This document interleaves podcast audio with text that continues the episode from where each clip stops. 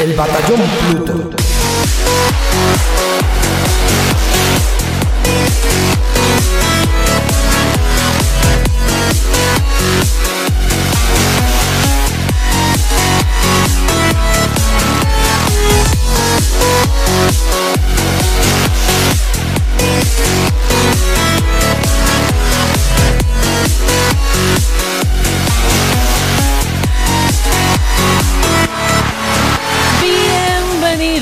Amigos y amigas al Batallón Pluto, el programa sobre videojuegos más escuchado en Alexandria y el preferido de los bichos Buri.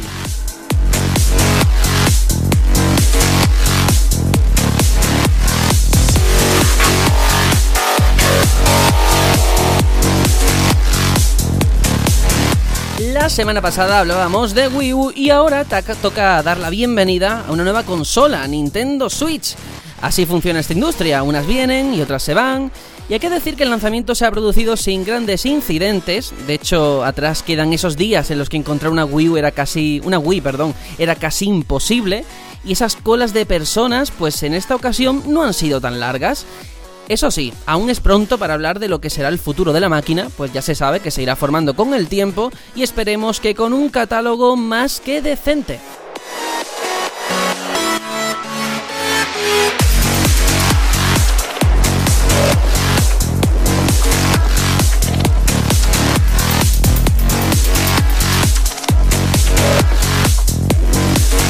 Por ahora, el gran reclamo se llama Zelda Breath of the Wild, que tiene el lujo de ser uno de los juegos mejor valorados de la historia en Metacritic.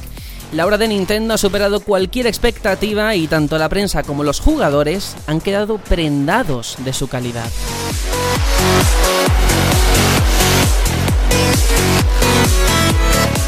Y yo, como siempre, pues voy a ser sincero. Esta semana ha sido de verdad muy difícil reunirnos porque ha costado despegarse del mando, ¿eh? Los días anteriores al lanzamiento mm, se ha vivido una ansiedad que comprendo perfectamente tras haberla vivido en mis propias carnes con Final Fantasy XV, pero ya está aquí. La espera ha llegado a su fin y quiero saber cómo están mis compañeros con tanto hype. Aitor, hola, hola. Hola, hola, ¿qué tal estáis todos? Espero que se me oiga mejor que nunca, porque aprovechando que Switch ya está con nosotros, pues yo ya he adquirido un nuevo micrófono y espero que se note y la gente pues escucharme mucho mejor. Has hecho Switch eh, con el sonido, He hecho por lo Switch menos. con mi micro. sí, sí. Bueno, Todo eh, para que salga un podcast cada vez un poquito mejor. Eso, eso. Pero aquí yo sé que eres muy reacio por no dejarte llevar por los sentimientos eh, de hablar de este tema, pero Zelda, por favor, ya está aquí, ya lo tienes. El sí, el sueño se ha cumplido por fin. Intenté conseguirlo, a ver si por fin, como en todos los lanzamientos de Nintendo, que siempre son los viernes, pues intentando desde el miércoles ya hacerme con él. Esta vez no ha sido posible, Nintendo se ha puesto muy estricta y hasta el viernes a primera hora no ha habido manera de que lo soltaran. Pero ahí estaba, casi el primero en la cola, todos los que había delante de mí comprándose la Switch, hasta alguna señora mayor intentando decirle, a, señora, que esto es una consola portátil, de verdad que no quiere un seguro anticaídas. o sea, la cola es súper lenta, pero bueno, ya lo tengo, ya lo tengo aquí, estoy disfrutando un sueño, de verdad, os lo digo. Y ahora es que no quiero que se acabe, ese es el problema, Sergio. Quiero jugarlo, pero a la vez mm, quiero jugarlo lento o no jugarlo porque no quiero que se acabe. Te entiendo perfectamente porque de verdad con Final Fantasy XV era igual. O sea, yo me acuerdo que salían noticias, no, es que yo me he pasado el juego en 10 horas. Y le digo, pero, pero muchacho, ¿cómo te lo quieres pasártelo en 10 horas? Igual que aquí, porque el Zelda ya han dicho que en una hora y media te lo puedes pasar. Sí, Pero ¿qui- Sí, sí. ¿quién quiere hacer eso? Por favor, después de tanta espera. Hay de todo. Desde Pues, luego hay de todo. Hay de todo, exactamente. Si el juego, además que el juego te lo permite, es una de las gracias, pero para mí cuando ya es una segunda vuelta. La primera, tómatelo con calma. Totalmente. Bueno, aquí tenemos también a Juanjo, otro que ha hecho Switch, pero de forma un poco más literal, ¿no? ¿Qué, qué, qué ha pasado ahí, Juanjo? Bueno, y, y bienvenido. Hola, pues nada, muy, muy buenas a todos y, y nada, bueno, ya, ya creo que la gente lo habrá, se habrá dado cuenta por lo que has dicho, ¿no? Que al final el, el hype pudo conmigo y me compré una Switch. Tengo una Switch, ¿vale? Puedo, de- ya no tengo palabra, aquí he dicho mil veces que no me la iba a comprar, he perdido toda la credibilidad y bueno, pues me la compré, me la compré de salida el mismo día de, de venta a las 10 de la mañana, a 10 y poco, no me acuerdo bien la hora, pues ya estaba saliendo del, centro comercial con, la Switch y con el Zelda versión edición limitada en, la mano. Así estoy. Hay que ver, hay que ver. Además, Ese fue el origen del movimiento, ¿no? Ver esa, esa edición. Sí. Sí, bueno, si tengo que contar la historia, el, origen fue una, foto, una captura, porque Vic, aquí amigo del, podcast, eh, me mandó una captura del juego, eh, Vic y yo vivimos en la misma población. Y, fue ver la captura y, ya empezaba a ponerme malo. Pero bueno, yo fui al centro comercial realmente a comprar el Zelda de Wii U. Y el problema fue ver la edición limitada que seguía allí y ya me, eché las manos a la cabeza, empecé a pensar, me lo llevo, no me lo llevo, venga, me, llevo la edición especial, la edición limitada, y después decir, ¿y esto que voy a estar mirándolo? ¿Me voy a quedar? No. Y cogí y me llevé la Switch. Y, y nada, pues ahora estoy disfrutando del juego en Switch y en Wii U. Así estoy. Hay que ver, tío. Además, yo sé que nos van a poner verdes y con razón, ¿eh? Pero no solo a ti, porque yo tengo que reconocer que en dos días me la voy a comprar también. Porque además le hemos dado de, palos, es que es verdad, le hemos dado muchísimos palos y luego, ¿cómo somos? Que al final no la hemos comprado, ¿no? Las contradicciones pero es que así es el ser humano, lo siento mucho. Y como curiosidad, de verdad, pusimos una encuesta eh, ese día en el que te compraste la Switch, en el que preguntamos por Twitter que quién pensaba la gente que se había comprado la Switch. Y ha ganado con un 39% yo, Sergio. Y con un 38%, es decir, un 1% de diferencia, Juanjo. Después un 23% Tony uh. y un 0% Aitor. Esto dice mucho de lo que piensan los oyentes de nosotros, ¿eh? No es por nada, pero... Y además es verdad porque Aquí el que tiene las ideas claras, ¿eh? un servidor. Ya, ya, ya. pero es verdad, ¿no? Porque al final va a ser Juanjo y yo los que vayamos a tener la consola. O sea que nos conocéis muy bien, queridos oyentes. Así me gusta. Pues a disfrutarla y ya está. Bueno, y, Tony, no, Tony no la tiene no porque no quiera, sino supongo que será porque no puede. Porque tú lo oyes hablar y nada más que habla maravilla de la consola. Sí, sí, sí. Es, cuestión de tiempo. Y que se la pilla Hitor es cuestión mm. de tiempo. Totalmente, totalmente. Cuando queme el Zelda y te empiecen a sacar otras cositas, te irás a Switch. Cuando se empiece a rumorear otro Zelda nuevo y empezar a Bueno, señores, pues lo dejamos aquí. Vamos con el sumario para contaros todos los contenidos del programa de hoy.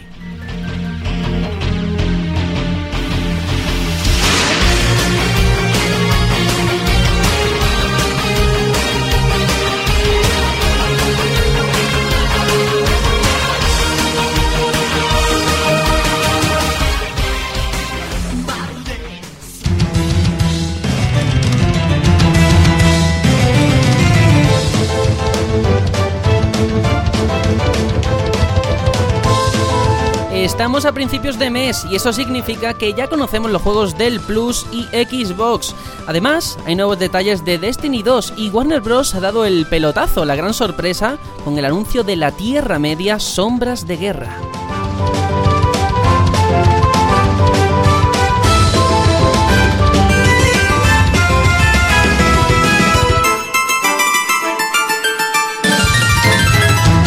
Hablaremos de todo ello, pero también del conflicto diplomático entre el gobierno boliviano y Ghost Recon Wildlands. Y por si todo esto fuera poco, tenemos como debate servicios como el reciente Xbox Game Pass, que promete ser el modelo de negocio que se asiente en el futuro. Y hay más sorpresas, como la lista de ventas de Reino Unido, que tiene alguna que otra sorpresa, o las expectativas tan buenas que tiene Sony con sus VR. Todo esto y mucho más, como siempre, aquí en el Batallón Pluto.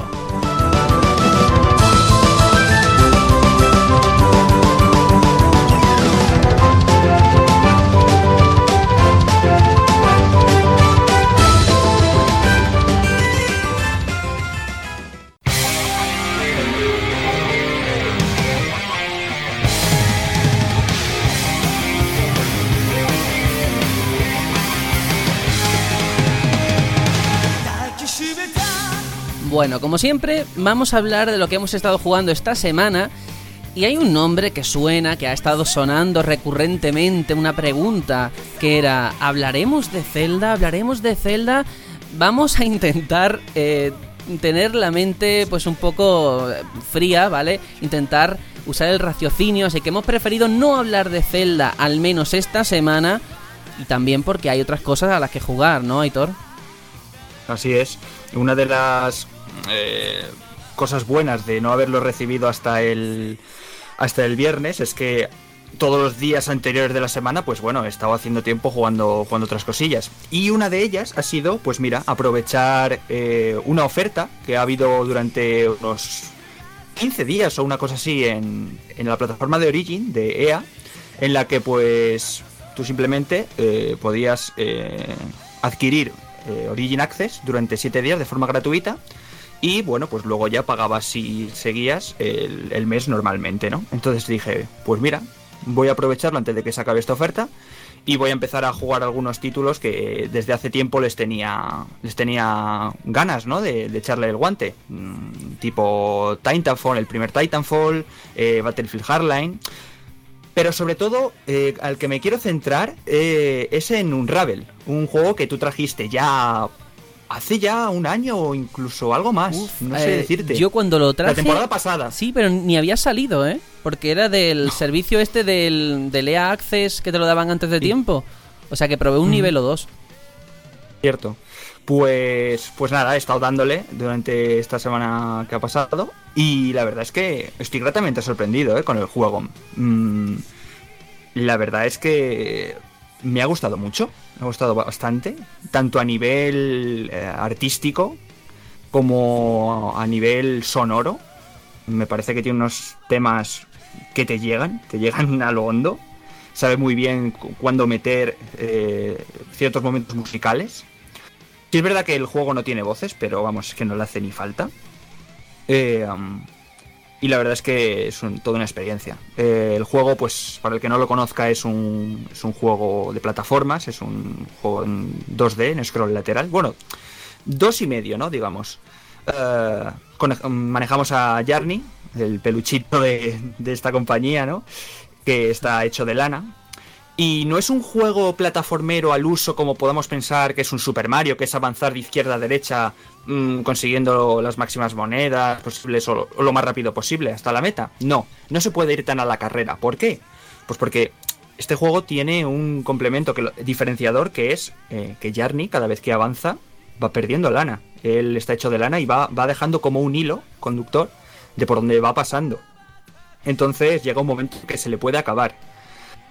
Eh, a lo largo de los niveles, que tengo que decir que me ha sorprendido para bien que son largos, un nivel de, de este Unravel te puede durar entre 15 y 25 minutos perfectamente, y eso lo agradezco mucho.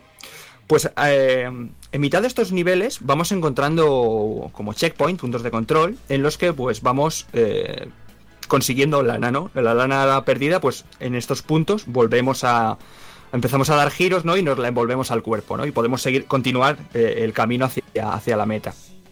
Y claro, mm, hay muchas veces que si intentamos ir directamente a esos, checkpoints, no nos llega. Empezamos a tirar de la lana y no, no, no, no nos es posible. Claro, para conseguir optimizar eh, la cantidad de lana, hay que resolver unos puzzles de una manera eficaz. Y ahí es donde yo creo que el juego gana mucho, gana enteros. Ya no es solamente un plataforma al uso, sino que hay que pensar a veces un poquito cómo enfrentarte a distintas situaciones. Y para ello, pues, tenemos variedad de puzzles, tanto de usar eh, la lana como si fuera una liana, eh, a, modo, a modo de polea, a modo de puente, incluso a cama elástica para... Tanto para ti eh, saltar como para impulsar ciertos objetos del escenario como cajas o otras cosas, ¿no? Y la variedad de niveles es espectacular. Tenemos niveles de nieve, tenemos niveles en bosques, tenemos niveles en como en zonas industriales. Eh, en ese sentido, eh, el juego consigue también muy bien, y eso me gusta también mucho, eh, una sensación de, de pequeñez, de, sentirte pequeño, de que eh, cualquier cosa es, es peligrosa, ¿no? Ah, tenemos por ahí, por ejemplo, pájaros revoloteando que, que pueden, pueden sernos muy Sí, peligrosos, sí, sí. ¿no? Distintos animales. eh, y la verdad es que está gráficamente muy, muy a la altura, de verdad, ¿eh? La verdad es que es- son, todo, son todo palabras buenas los que puedo decir de este juego. Quizá lo que más pueda criticar en ese sentido es que en el tema de los puzzles ya he dicho que hay mucha variedad, eh, pero sí que se me ha llegado a hacer un poco repetitivo en algunos puntos de decir, esto se resuelve igual que un puzzle que he hecho hace 5 Sí. minutos o en el nivel Ahí anterior. estamos. Sí, sí. De hecho, ese fue mi mi crítica que yo le hice, porque a nivel artístico es precioso, precioso, precioso, ¿eh? Al muñeco de lana eh, me encantaría tener un peluche, de verdad. No hacérmelo yo como proponía el creador, sino comprarlo. Pero es verdad que a nivel de puzzles, al principio impresiona, porque, uh, la lana, lo que puedes hacer, pero al final, ya no solamente que sea repetitivo, sino que a mí, al menos, yo recuerdo que eran fáciles. Al menos a mí me, me pareció muy fácil, ¿no? Es muy fácil mm, seguramente en lo que es el juego completo, solamente me habré pillado en serio de decir, ostras, a ver, que llevo aquí media hora y no avanzo, una vez. Solo una vez. Eh, el resto, con un poquito de, darle tiempo, al final, al final lo vas sacando. Y si es verdad que el juego es, es corto, bueno, corto. Digamos que tiene una duración aceptable para lo que es, ¿no? Pero guarda atrás de sí un desafío mayor y es el tema de que en cada fase tienes como cinco coleccionables y ahí eso sí que es un reto de verdad, ¿eh? Yo no he logrado conseguir, vamos, ni el 10% de los que hay, porque me parece que están muy bien puestos algunos. Yo quería preguntar que cuánto tiempo has tardado en pasártelo, Aitor. Pues mm, yo diría que unas entre 8 y 10 horas te diría, así eh. aproximadamente te lo comento porque en la página de, Origin, bueno, lo primero, que al que le atraiga la idea, el juego vale 5 euros. Ahora mismo te ahorra un 75% de valor del juego, vale 20 euros original, 4,98. Lo tengo aquí delante de pantalla. Bueno, si te suscribes a Lea Access, pues nada, por, por, 4, euros al mes. Que la verdad es que está tirado. Y después lo que sí que he visto es que hay una prueba del juego gratuita durante 10 horas. Sí, pero es solo del primer nivel. Ah, vale, vale, vale. No, es que decía, coño, que entonces te pasa el juego. no, no, no, lo tienen capado. Vale, vale, vale, vale. No, pero de todos modos que es muy interesante un juego que, por lo que dice, por 5 euros comprártelo o eh, probarlo y tocarlo en el AAC, la verdad es que una maravilla. Una maravilla. Y hay una, una reminiscencia que me viene cuando, cuando estás en el, en el nexo, ¿no? Porque tú estás como en la casa, en una casa, y eh, para acceder a los distintos niveles tienes que mirar cuadros. son como proyecciones de cosas que pasaron y tal. Me recordó en cierta medida a Super Mario 64 el tema de meterse en cuadros para acceder a los mundos. verdad. Pero de verdad que está muy bien. Bueno, pues, entre eso y los coleccionables, ¿se podría decir que el juego es un poco Nintendo? Sí, y hombre, eh, la referencia siempre está ahí, ¿no?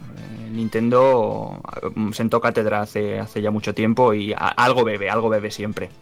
Y además este juego, mm, cada vez que completas un nivel, y no, se me quiere, no quiero que se me olvide eh, mencionarlo, eh, al principio de, esta, de este nexo, esta casa, donde puedes acceder al resto de mundos, hay un libro. Y cada vez que acabas un nivel, digamos que se van escribiendo páginas del libro y fotografías reales. De, bueno, no sé si serán de los desarrolladores o de, su, de su entorno habitual, de, su, de donde viven y tal.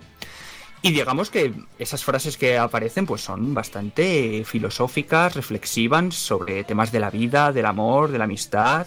O sea, es un, es un juego que quiere llegar adentro del jugador, ¿eh? Hmm. A mí me parece un juego hecho con mucha alma, lo digo en serio, o sea, un juego que se nota que hay mucho cariño, mucho esfuerzo y mucho trabajo por parte de los desarrolladores y si tengo que compararlo, más que con un Mario o algo así, lo compararía a lo mejor un poco con los Trine, los Trine o como lo queráis llamar, ¿vale? Sí. Que son también juegos de, de eso, plataforma 2D en el que utilizar las propias mecánicas del personaje para avanzar. Y la verdad es que eso sí, sí que lo he visto aquí. Y nada más decir que ya hay una segunda parte, creo que está anunciada. Así que a, ver qué, qué, sale de ahí, ¿no? Sí, fíjate si es un juego que respira o que, que da la sensación de que lo ha hecho gente con mucha alma, con mucho corazón, con mucha humildad, que hasta incluso en los créditos finales te paras a leerlos página a página y la cantidad de agradecimientos a tan gente de, por parte del estudio, que es para flipar el nivel de, gracias que ves en, esa, en esa lista de créditos.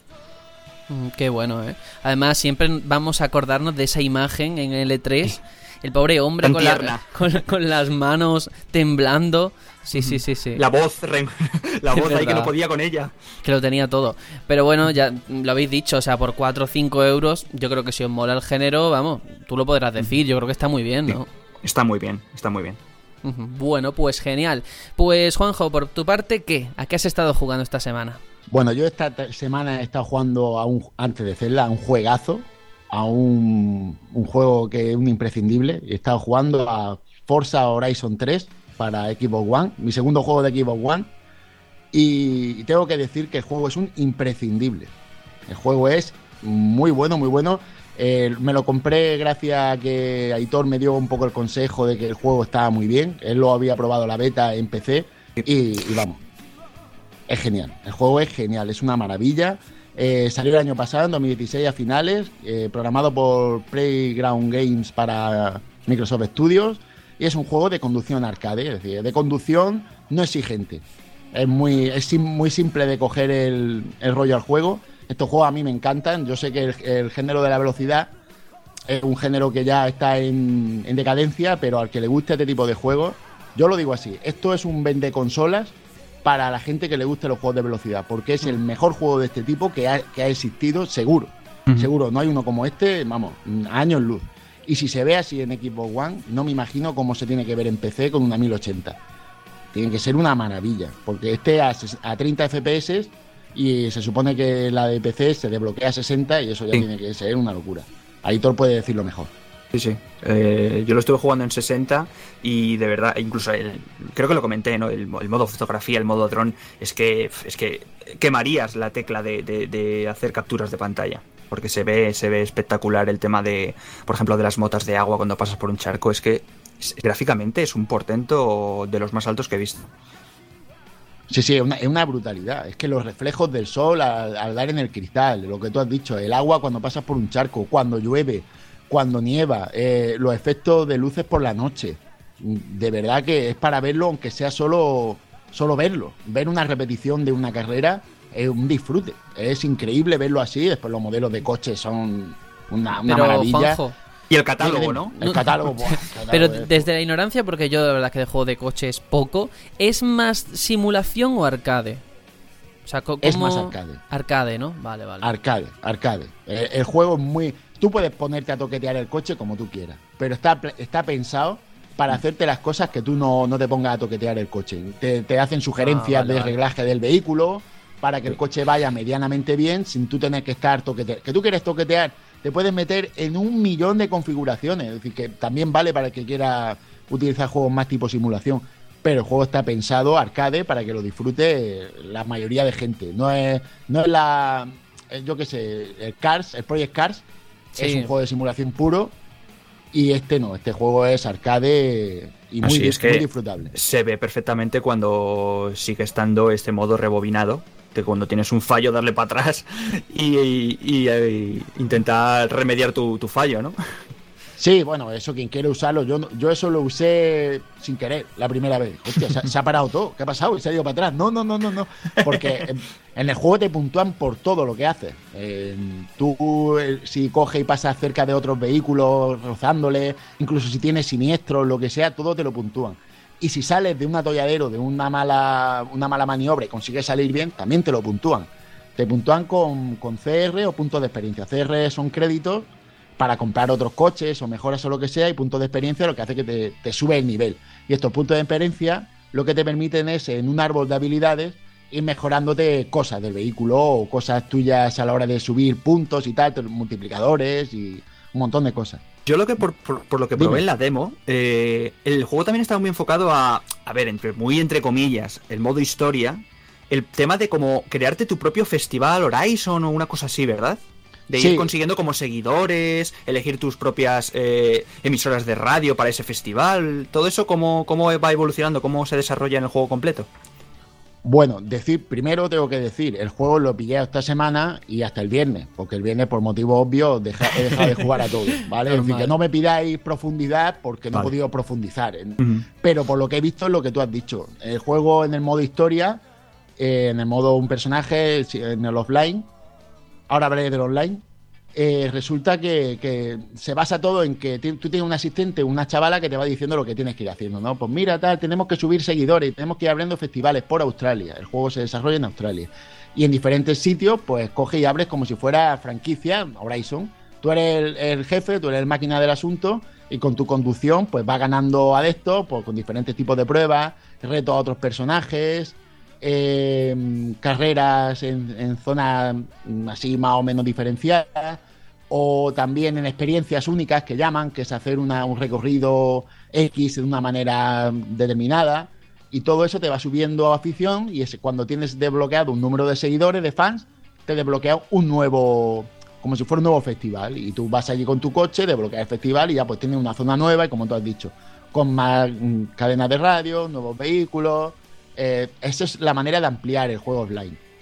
Y, bueno, las pruebas, la variedad de pruebas es grandísima, la variedad de escenario es inmenso, inmenso. Si Australia así, eso es un paraíso, porque vamos, tienes montaña, tienes playa, tienes ciudad, tienes camino de, campo. Bueno, eso es otra cosa que es un alucine. Tú vas por, con el coche y te pones a, cruzar con un maizal y vas reventando el maizal ahí a tope, pegando botes, te puntúan por hacer eso encima y todo. Esto, esto no puede ser. Y tú vas ahí haciendo el, animal.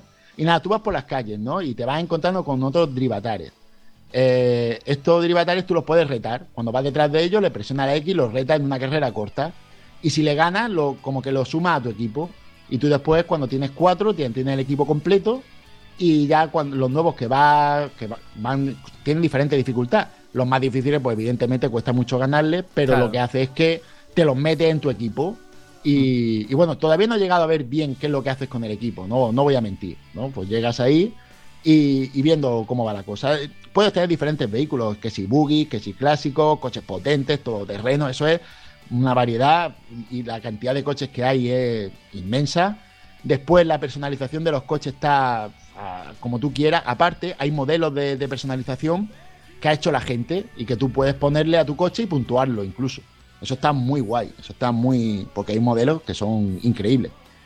Y, bueno, los coches se pueden pintar, lo digo porque me acuerdo de que Aitor dijo que no había Gracias, te lo iba a preguntar. Sí, sí, se pueden pintar, se pueden pintar como tú quieras. Y una opción muy chula es que tú, entre las cosas que tú puedes mirar del coche, es que puedes verlo hasta. Fíjate la tontería, un detalle muy tonto. Puedes abrir las, si el coche de cinco puertas, o tres puertas, o cuatro puertas, abrir todas las puertas del coche y ver el interior. Totalmente detallado el vehículo, con todas sus cositas, todas sus pijaditas. Todos estos detalles son, son los que hacen que el juego gane mucho, mucho en. Que, que el velocímetro sea de verdad y no, y no pintado como el Watch Dogs. Exacto, eh, pero es que también puedes elegir entre el, el, velocímetro real o el velocímetro digital. Tiene muchos detalles, detalles de calidad como el GPS, tiene un asistente GPS y te habla como, y además pone la voz así como en inglés. El juego está traducido a castellano, pero eh, la voz está en inglés y te va hablando tu GPS y tú lo vas escuchando. Gira a la derecha, ha, llegado usted a su destino, tal, todo en inglés, muy bien. Eh, detallitos que como ese, la radio de los túneles se va. Es algo que parece una tontería. Y, me han dicho que, la radio, la selección de temas es buenísima, ¿no? También. Es buenísimo, es buenísima. Yo tengo desbloqueado cuatro cadenas de radio y tiene desde música clásica a steampunk, a rock, a música techno, a música muy, muy máquina y de todo, de todo. Eh, para lo que tú quieras, en el momento que quieras, depende de la prueba, te puedes poner lo que más te guste. Y, bueno, ahora hablar un poco de, del modo online, porque el juego me, me gustó tantísimo, tantísimo, que me pillé el modo online, me compré el Gold de un mes, ¿vale? Para probarlo, porque digo, yo esto tengo que probarlo. Y eso es una maravilla. Es increíble, te metes en el online y pasas ya del juego offline, lo, dejas aparte y nada más que estás eh, haciendo pruebas. Son pruebas de son cuatro pruebas, como si fuera una especie de torneo de cuatro pruebas online, en la que primero se plantea, te sueltan en un sitio a todos a la vez, a todos los participantes. Si no tienes un vehículo de la categoría, te prestan uno. Pasa que no lo puedes personalizar. Por ejemplo, tú te vas a meter en la prueba y resulta que es todo terreno y tú no tienes ninguno, pues te dejan uno, uno acorde más o menos a la calidad o, nivel de los participantes. Te sueltan en un sitio y te ponen un punto X al que hay que llegar. Eh, el primero que llegue y que llegue haciéndolo bien, haciéndolo bien, porque si llega a campo otra vez, pues no te, no te dan puntos. El primero que llegue haciéndolo bien, que te dan tu puntuación de, de punto de experiencia y tal, eh, dependiendo de, tu nivel, así te ponen en la parrilla de salida de la prueba. Entonces tú llegas a la prueba y, la, y las pruebas son variadísimas. Desde velocidad pura y dura, después tienes velocidad por equipo, que está muy bien, el equipo rojo el equipo azul. Después también está atrapa la bandera. Hay una bandera suelta, tú pasas con el coche, la bandera se te pone a ti y tú tienes que llegar a un punto donde dejas la bandera. Y si alguien te golpea con su vehículo antes de llegar a la bandera, la bandera la coge él. También está de, la corona del rey, que es algo parecido. Eh, coge uno y lleva la corona puesta y todos tienen que ir a chocarle. El que más tiempo lleve la corona es el que gana la prueba. Y, poco más, solo hablar de, la calidad del juego, unos escenarios súper variados, nieve, de todo, de todo, es muy bueno. Y los cambios climáticos en medio del juego también se ven de maravilla, se pone a llover, para, sol, tal. No sé, quiero decir, el juego, si te gusta la velocidad, te recomiendo que te compres la consola y el juego porque es un juego que hay que disfrutar. Yo la, pregunta que siempre le hago a todo el mm. mundo, ¿cómo lo juegas? ¿Con la cámara atrás del coche? A hombros, quiero decir. Buena pregunta. O en primera persona. Ahí está. Pues depende de la prueba. Eh, si la ah. prueba es todoterreno, la juego fuera porque me gustan mucho los escenarios verlos, porque son maravillosos es muy bonito y entonces me quedo prendado viendo los árboles. Como no se ve nada, ningún fallo, es que es increíble, es para verlo. No se ven los árboles generándose de fondo, no se ve nada mal, todo es muy bonito, la hierba moviéndose. Genial, genial, una locura. De me gusta verlo así. Pero, dime, dime. Vamos, que te tengo que decir que, tú fíjate lo, bueno que será, lo bueno, cómo ha calado entre la comunidad de jugadores de, de juegos de conducción que bueno, mi colega de, Game Reactor, David, es un flipado de los coches, vamos, le tocó analizarlo, tiene su propio volante y de hecho te recomiendo que si te mola el tema te pilles un volante porque al parecer la experiencia es brutal. Pero aún así, eh, ¿cómo es el tema de los gatillos? los gatillos que ya sabemos que tienen la vibración esa especial en los mandos de Xbox, ¿cómo, cómo funciona? ¿Si va bien o qué? Va muy bien, vamos, esto es algo que te impresiona la primera vez porque no, no caes. Es algo que como no estás acostumbrado, pues tú estás jugando tranquilo. Capi, bravo. Exacto, exacto, exacto. Además, como es que entonces te vibra todo el mando. Te vibra lo que es el mando en sí, te vibran los dedos. Y, hostia, ¿qué ha pasado? Y claro, ya vas notando que en las pruebas de todo terreno el mando los gatillos no paran de vibrarte. Cuando, y si estás frenando, te, si frenas de golpe de sopetón, solo te vibra el freno. Y si estás acelerando a tope y no paras de acelerar, acelerar, acelerar, no para del acelerado solo. Es muy bueno, es muy. Está muy bien hecho. Y además la vibración es progresiva dependiendo de, la potencia de, la acción. Es muy, muy inmersivo. La verdad que sí. No me imagino esto jugarlo con volante porque no lo tengo. Eh, es que es una inversión ya, el equipo One. Eso voy a gastarme más que. eso es muy pro, sí. sí, es muy pro, es demasiado. Pero sí que el juego súper recomendado. Vamos, recomendadísimo total. Yo ya lo digo. Pues genial. Pues lo dejamos ahí, una buena recomendación desde luego. Yo creo que se la has vendido a todo el mundo que le gusten los coches, porque ahí está. Y yo voy a hablar, bueno, como todos vosotros, yo creo que en vez de antes de Cristo y después de Cristo, ahora ocurre con un antes de Zelda y después de Zelda, ¿no? Nuestra vida ya no es la Día misma. uno después de Zelda. Sí, sí, sí, es verdad. A Z y de Z. Pues a mí me ha pasado, yo voy a hablar de Nier Automata, el nuevo juego de Platinum Games que sale el 7 de marzo, porque me va a tocar analizarlo. Y voy con las fechas muy mal. De hecho, he jugado una hora, lo traigo aquí a la que estamos jugando in extremis perfectamente porque muy, muy, muy poquito he jugado. Pero bueno, quería al menos mis primeras impresiones compartirla con vosotros. Este juego, recordemos, eh, trata sobre, ya sabemos, la rebelión de las máquinas, los robots, tiene muchísima importancia. Y me ha gustado mucho a nivel general lo que he jugado porque ya todos conocemos eh, la virtud que tiene Platinum Games a la hora de tratar juegos de acción, porque los borda, los borda. Y me ha encantado que en este sentido son muy japoneses y como japoneses no faltan los mechas, los robots gigantes, hay de todo, hay pulpo gigante robot, hay todo tiene forma de robot. Brutal, brutal. Y sí que es verdad que a mí me recuerda más a, a Vanquish que a Bayonetta. En ese sentido también por, por eso que comento pero está todo tan bien hecho, o sea, todo el tema de los robots. Aquí hay un elemento diferente respecto a otros eh, o juegos de este tipo, eh, hack and slash, ¿no? Que han ido saliendo. Y es que no solamente controlas al personaje, a la chica, que se llama 2B, sino también a un pequeño robot que tiene a su lado. Entonces, digamos que con un, eh, con el joystick te mueves, mueves el personaje pero según el botón que pulses puedes hacer dos acciones a la vez. Me explico. Tú, por ejemplo, puedes pegarle patada y cargarte a un enemigo y a la vez con tu robot dispararle a otro. Entonces, eh, digamos que como que, la mente en ese momento se te abre y, es una forma de jugar muy diferente porque tienes que prestar atención a otras cosas. Y por supuesto nos falta el tiempo bala de esquivar en el momento justo, de los combos que son una auténtica flipada, muy difíciles de dominar pero yo creo que eso es parte del encanto de, estos juegos. Y bueno, lo único decir que, mm, como siempre, sabemos que estos juegos no tienen mucha aceptación, no venden muy bien y nos llega aquí con voces en inglés. Entonces, bueno, está ahí, no creo que tampoco sea un impedimento muy grande, Pero No. bueno, la verdad es que pinta muy bien. Yo creo que si os gusta la acción, al menos yo lo estoy disfrutando mucho. Me quedan muchas horas. Son 48 gigas, me ha costado descargarlo. Pero bueno, entre Zelda y Nier, yo creo que voy a tener un mes de marzo bastante bueno, ¿eh? ¿Se nota bastante influencias de Bayonetta?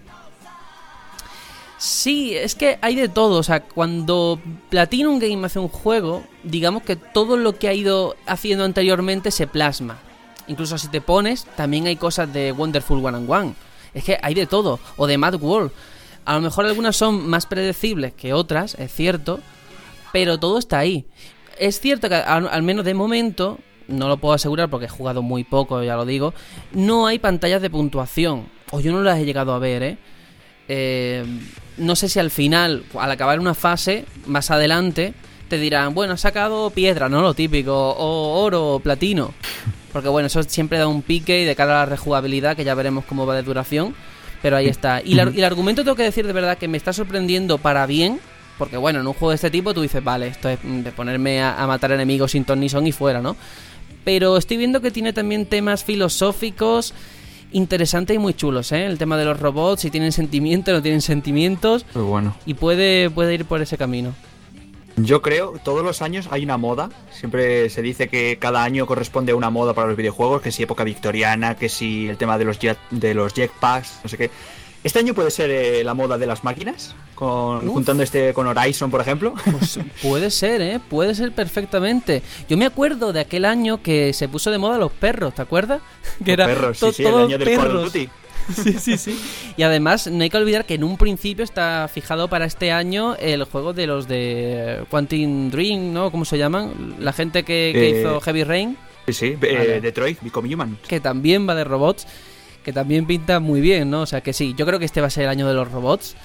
Y bueno, menudo añazo, ¿no? Un- un- una preguntita, Sergio. Eh, viniendo de donde viene la franquicia, de- del primer Nier, eh, ¿has visto algún tipo de componente rolero en el juego? Pues yo de momento no. Tema rolero no he visto mucho. Para mí es casi como un reinicio en el sentido de que este Nier está enfocado a que cualquiera que no ha jugado el primero lo pueda jugar. Y se nota que se ha abierto mucho a que cualquiera pueda acercarse a él sin miedo y que a lo mejor se acerque más a un público que no toca este género. Es la sensación que me da de entrada, ¿eh? Ya veremos más adelante. También te quería preguntar el tema de ¿se puede elegir el modo de dificultad o ya te la da predeterminada el juego? No, no, se, se puede elegir, se puede elegir y, y menos mal, ¿eh? Porque ya sabemos que si te vas a lo bestia, los modos de dificultad más elevados, vamos, yo es que no aguantaría nada. Yo juego en normal, como suelo jugar siempre, y aún así hay que tener mucho cuidado. Ya sabéis que es muy de calcular el, el timing, el tiempo justo, de esquivar en el momento adecuado para que se active el tiempo bala y, y utilice esa fracción de segundos. Pero de verdad, muy, muy interesante. Yo tengo muchas ganas, si no la semana que viene, porque estaremos todos con el Zelda, la siguiente, o muy dentro de muy poco tiempo, traerlo cuando haya podido jugar en profundidad. Porque yo creo que va a ser uno de esos sleeper de este año, porque además es un año muy complicado, todos lo sabemos, por los grandes nombres ¿no? que suenan. Pero oye, que si os gusta el género, yo creo que no hay que perderle la vista. Y además con la caída de Scalebound es, la gran apuesta de, de Platinum. Totalmente, totalmente, ¿eh? totalmente. Y se nota de verdad, Platinum lo que hace. Alguna vez hemos tenido este debate, ¿no? De si está bien que una compañía siempre haga lo mismo o que apueste por reinventarse a sí misma. Si lo haces bien, yo soy de la opinión de que, oye, pues es muy lícito, sigue por ahí, por tu camino, perfeccionando tu, tu género, tu técnica y pa'lante. Y Platinum Game, de verdad, que no cambie porque enamora con, con lo que es. Bueno, y lo- los usuarios de PC están enhorabuena porque el juego ya he visto que en Steam está ya para poder reservarlo o precomprarlo, no, no he visto bien la opción cuál era, pero vamos, eso es un anuncio que para ellos seguro que súper contento porque parecía Sí. que solo era para Play 4. ¿no? Aunque supongo que, vamos, obligatorio Va- a así 60 jugarlo con FPS, mando. ¿no? Sí, bueno, mm, desde luego, eso por supuesto, pero que en, en Play 4, por suerte, en este tipo de juego va a 60 FPS. Por supuesto, la diferencia con PC estará en la resolución y bueno, a lo mejor ellos jugarán a 200 FPS, ¿no? Si tienen la 1080, no lo sé. Pero bueno, yo creo que son cosas necesarias y que se agradecen. Y que sí, el mando, el mando es imprescindible, no me imagino jugar esto con un teclado. Así que nada, ya veremos qué pasa. Vámonos con las noticias, con toda la actualidad, porque hay algunas cosas cosas muy interesantes que me han dejado muy loco y tenemos que, que debatir.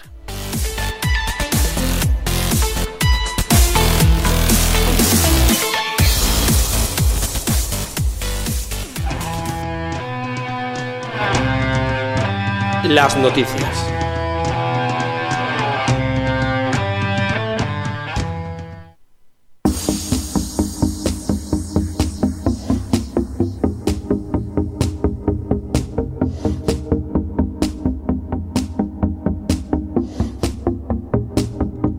Bueno, la primera de las noticias es quizás la más obvia. Estamos a principios de mes y como siempre toca hablar de los juegos que van a llegar a las consolas de Sony y a las de Microsoft relacionadas con sus servicios de suscripción del online.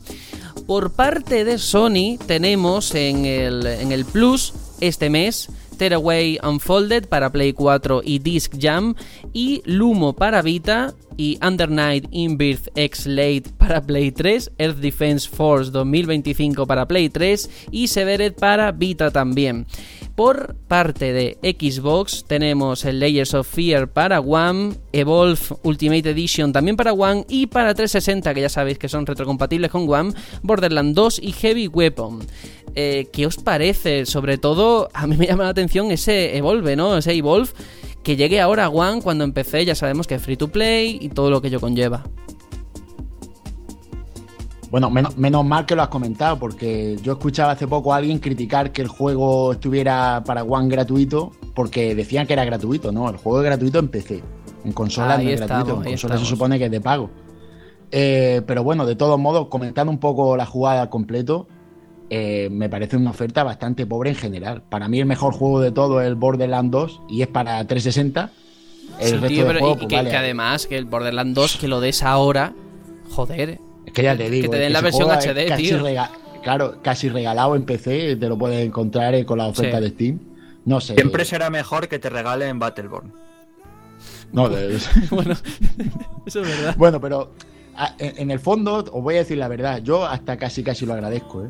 Porque con este mes de, juegos que hay, sobre todo con Zelda y tal, que no me den más porque yo no sabría qué hacer con esto, ¿sabes? Vale que lo puedes guardar ahí, tenerlo para el futuro, pero, tío, eh, la oferta, para mi gusto, sobre todo la de, la de Sony, es muy pobre.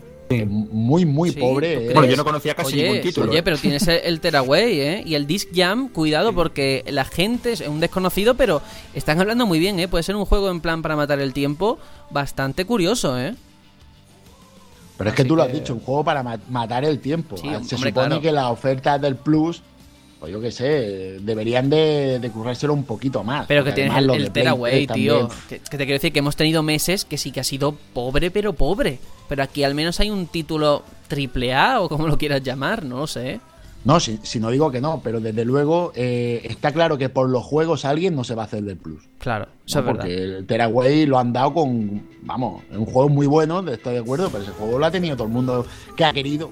El que no ha querido, pues bueno, ahora lo prueba, oye, pues mira qué bien, tal, pero no están, no están ofreciéndote nada que te hagan pillarte el, eh, la, oferta no, no, no, es suficiente para Son juegos para, para, los rezagados, ¿no? Para los que han llegado aquí a última hora y pues mira, tenemos esto. pues sí, sobre todo eh, para mí, de verdad os quejáis de Sony, pero Microsoft, ese Layers of Fear, es la gran baza de este mes, ¿eh?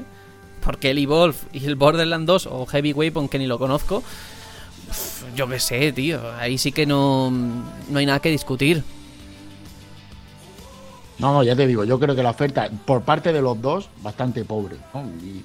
Lo, dicho, que el Borderlands 2, que parece que es un juegazo, pero un juegazo de hace ya años, ¿eh? que esto ya que ya huele un poco. Que te digan que te lo regalan, es que si no has jugado a esto, entonces, ¿qué más querido? Así de claro. Mm. En fin, nada nuevo bajo el sol. Ya nos reiremos cuando Nintendo nos dé alguna ROM de hace 30 años. Ahí sí que me voy a reír. y estemos aquí haciendo una noticia de eso, ¿no? Este mes han dado el Mario, no sé qué en Switch. Ya veremos, ya veremos lo que pasa. Ya, ya, ya lo comentaremos, ¿no, Sergio? Cuando nos den el Super Mario y podamos jugarlo cooperativo, ¿eh? Nos vamos a oh, quedar muertos. Hostia, eso sí, eso sí. Pero hay otra noticia más importante, más gorda, que a lo mejor, pues yo creo que casi nadie se esperaba, al menos así de golpe, ¿no? Sin anuncio previo. Y es que Warner Bros. ha presentado La Tierra Media Sombras de Guerra, una nueva aventura de acción que nos llevará a la inhóspita tierra de Mordor para hacer frente cara a cara al mismísimo Sauron. Bueno, el videojuego eh, va a estar otra vez protagonizado por Tylon y, bueno, eh, el héroe del, del original quienes, bueno, pues tiene que luchar con toda su fuerza por crear un ejército que les permita imponerse a las huestes de Sauron. Por supuesto, regresa ese sistema Nemesis del que hacía gala la primera entrega. Y si os parece, todo esto, como ha sido acompañado de un tráiler bastante bueno, vamos a escuchar un poquito de ese tráiler para ponernos en situación. El mundo de los hombres se acaba.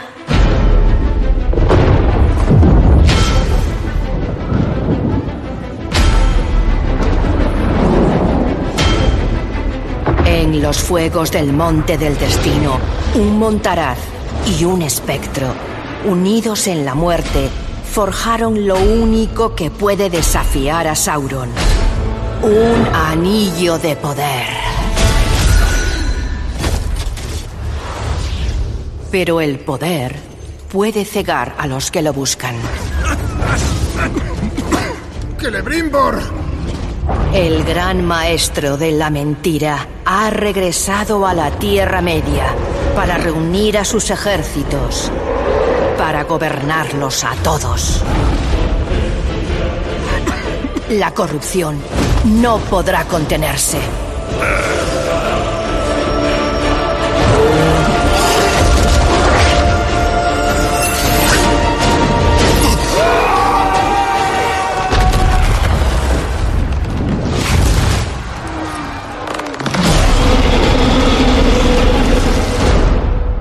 La guerra por Mordor comienza.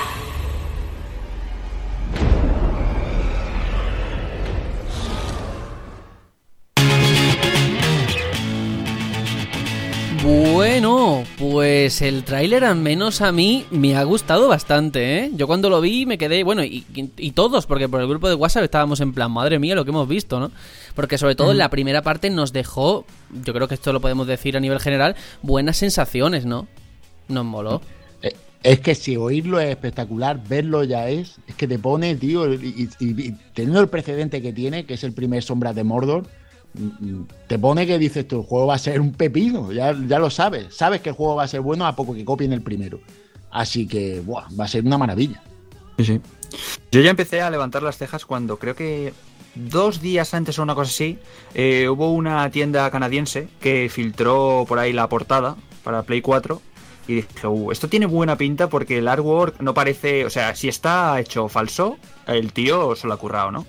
Y ya cuando se destapó el asunto, es que el tráiler es que es más y mejor. O sea, es impresionante el, todo el. Yo creo que ya lo dijimos, ¿no? Que Sombras de Mordor ha sido el mejor juego basado en el Señor de los Anillos que se ha hecho. Sin duda. Posiblemente nunca, ¿eh? sí, Así que con esto, con este, con el.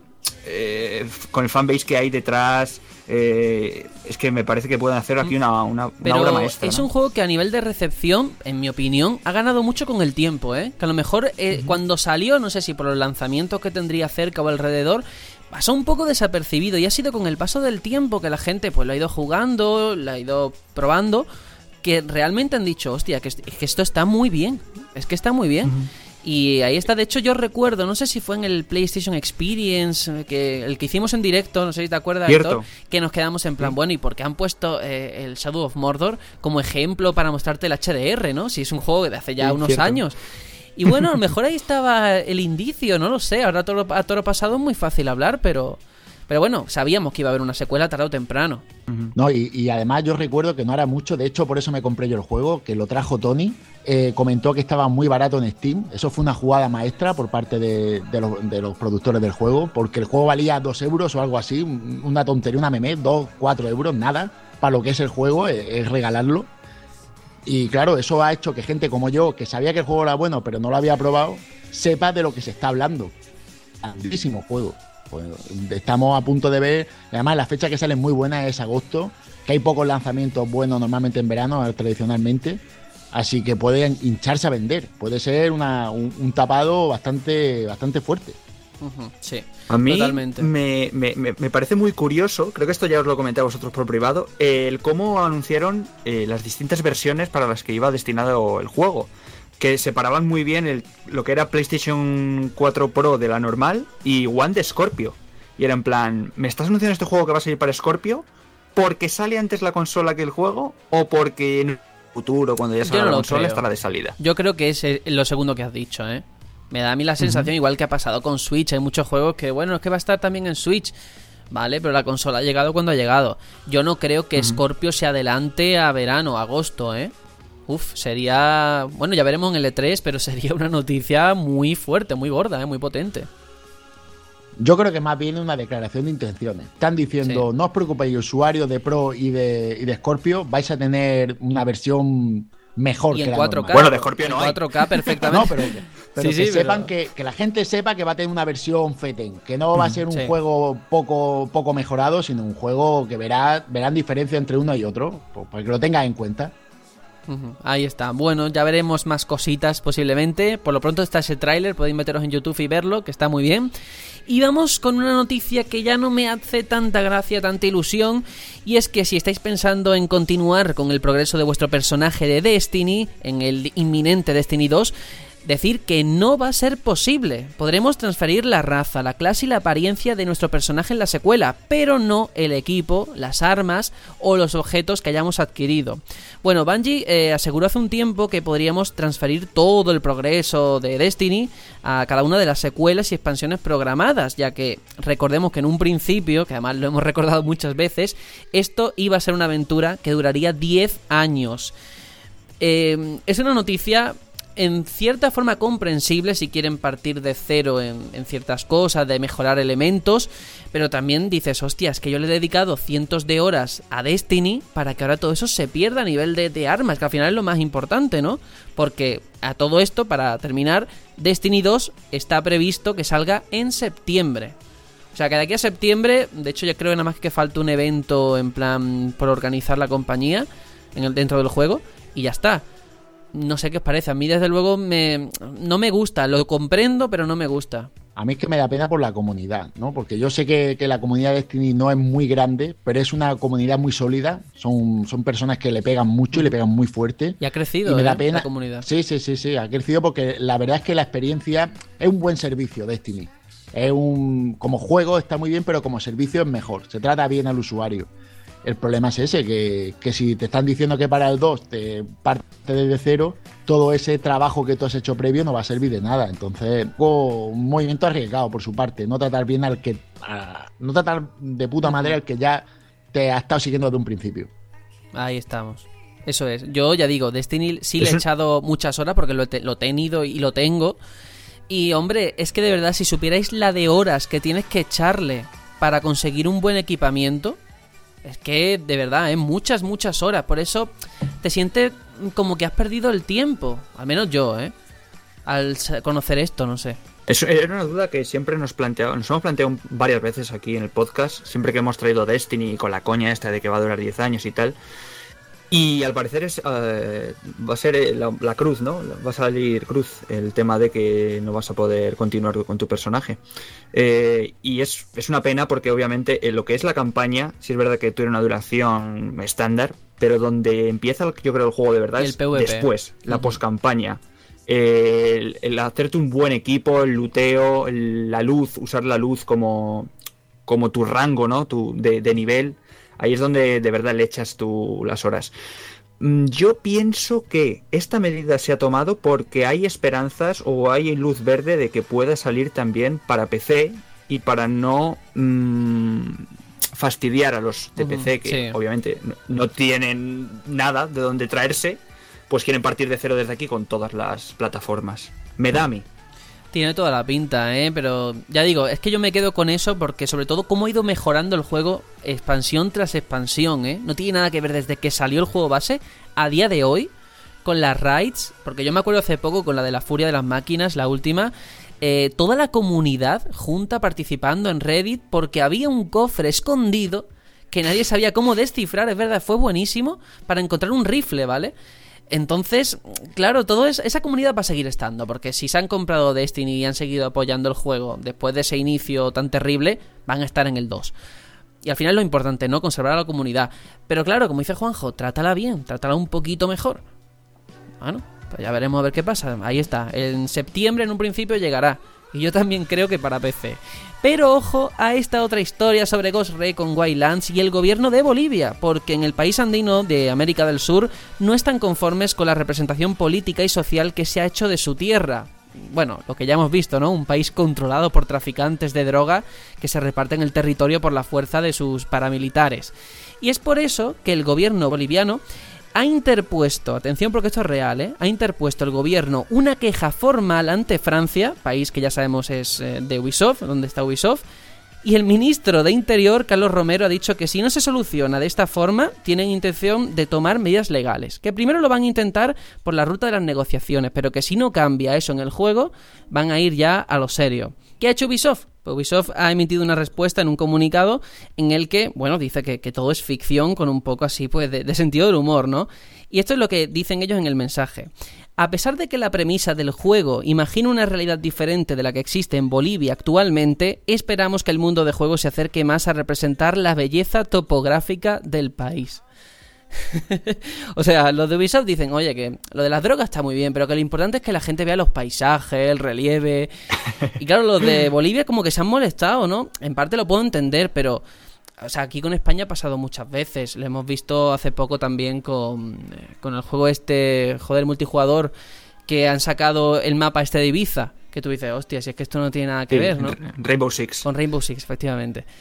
Son representaciones, prejuicios, estereotipos que están ahí, pero bueno, tanto como poner ahora el gobierno una demanda o tal, me parece llegar muy lejos. Esto ha sido una salida de la pata de banco. Esto no, no tiene ni pie ni cabeza. nosotros en Resident Evil 4, eh, vamos, era en España y hablaban en mexicano. Es que, vamos, que vamos a imponer una demanda. matabas negros, tío. bueno, y en Call of Duty te cargabas a Fidel Castro. O sea, claro, no. Eh, yo qué sé. Al final, yo creo que con que. Mira, se limpian perfectamente las manos poniendo nada más empezar el juego. Este juego es una obra de ficción y ese textito que suelen poner de nada se corresponde con tal la realidad, habla de coincidencias, ya está, y se limpia la mano perfectamente. No, pero que de todos modos esto existió siempre.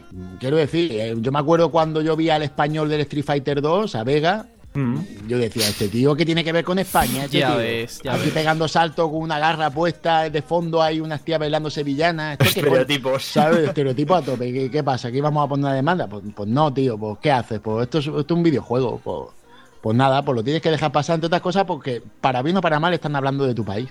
Pienso yo. Así que yo qué sé, me parece una salida un poco de. A mí, lo que me gustaría conocer, porque esta es la opinión del gobierno de Bolivia, pero yo quiero saber qué piensan los bolivianos. ¿Sabes? A lo mejor los jugadores les da igual. Lo veremos en el número de ventas. Efectivamente. Pero es que, se piensa se piensa el gobierno boliviano que la gente mm, mm, que no está en Bolivia se va a creer que Bolivia es un país controlado por los traficantes, tal, esto, lo otro. No, tío, todos sabemos que es un videojuego.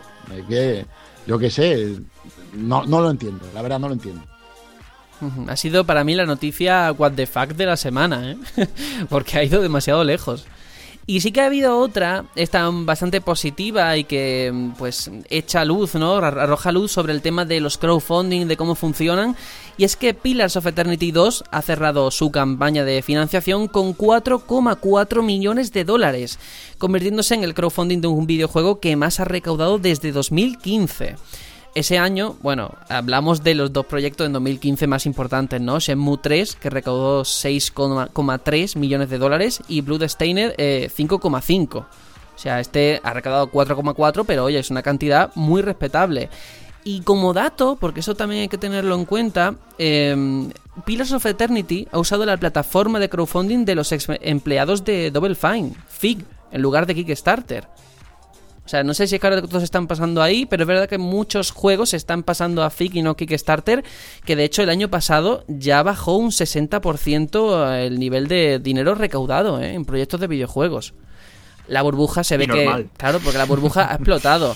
Al principio estaba muy bien, pero llega ya un momento en el que ni siquiera sabes si dejar tu dinero ahí, ¿no? Porque hay proyectos que no salen, otros que salen tarde y mal, claro.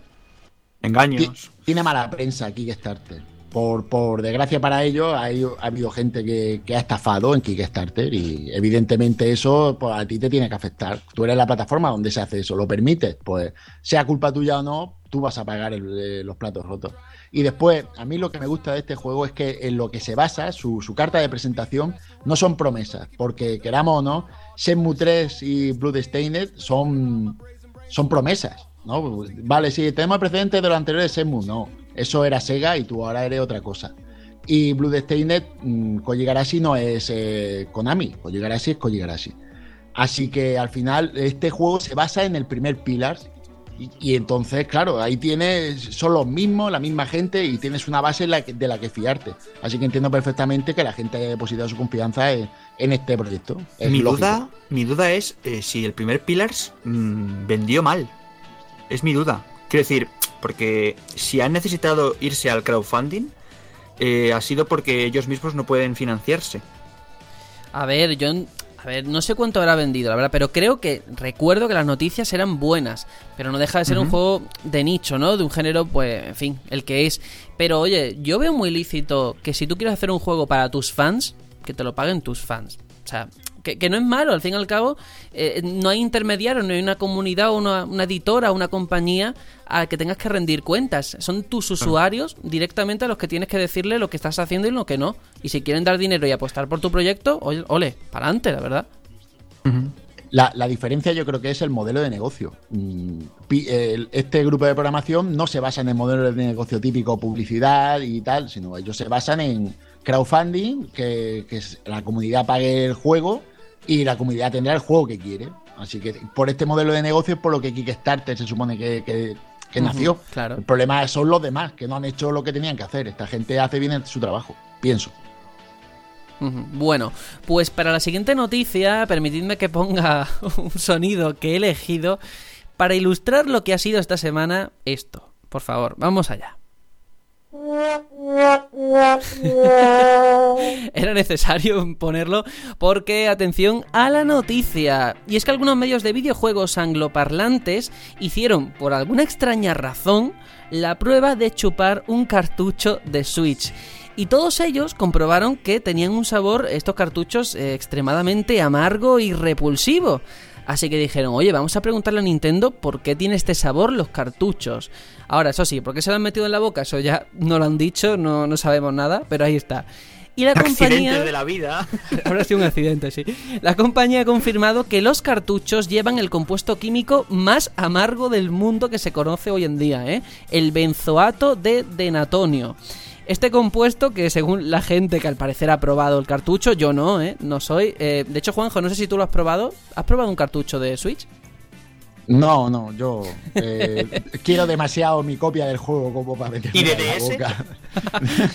no lo Pues sé. tío, Juanjo, no, no lo hagas, no chupes tu cartucho del Zelda, porque dice la gente que deja un, como la- una sensación de, de quemazón en la boca que incluso después de beber líquido no se te va, ¿eh? O sea que ten mucho cuidado porque ahí está. Nintendo dice que lo ha hecho para que los niños no se coman los cartuchos. Pero bueno, yo lo Es veo, yo lo vomitivo, veo ¿no? bien. Pues supongo que será vomitivo, no lo sé, pero lo que no entiendo es por qué la prensa ha hecho tanta cobertura de por qué chupar un cartucho. No lo entiendo. Bueno, la, el motivo es el clickbait.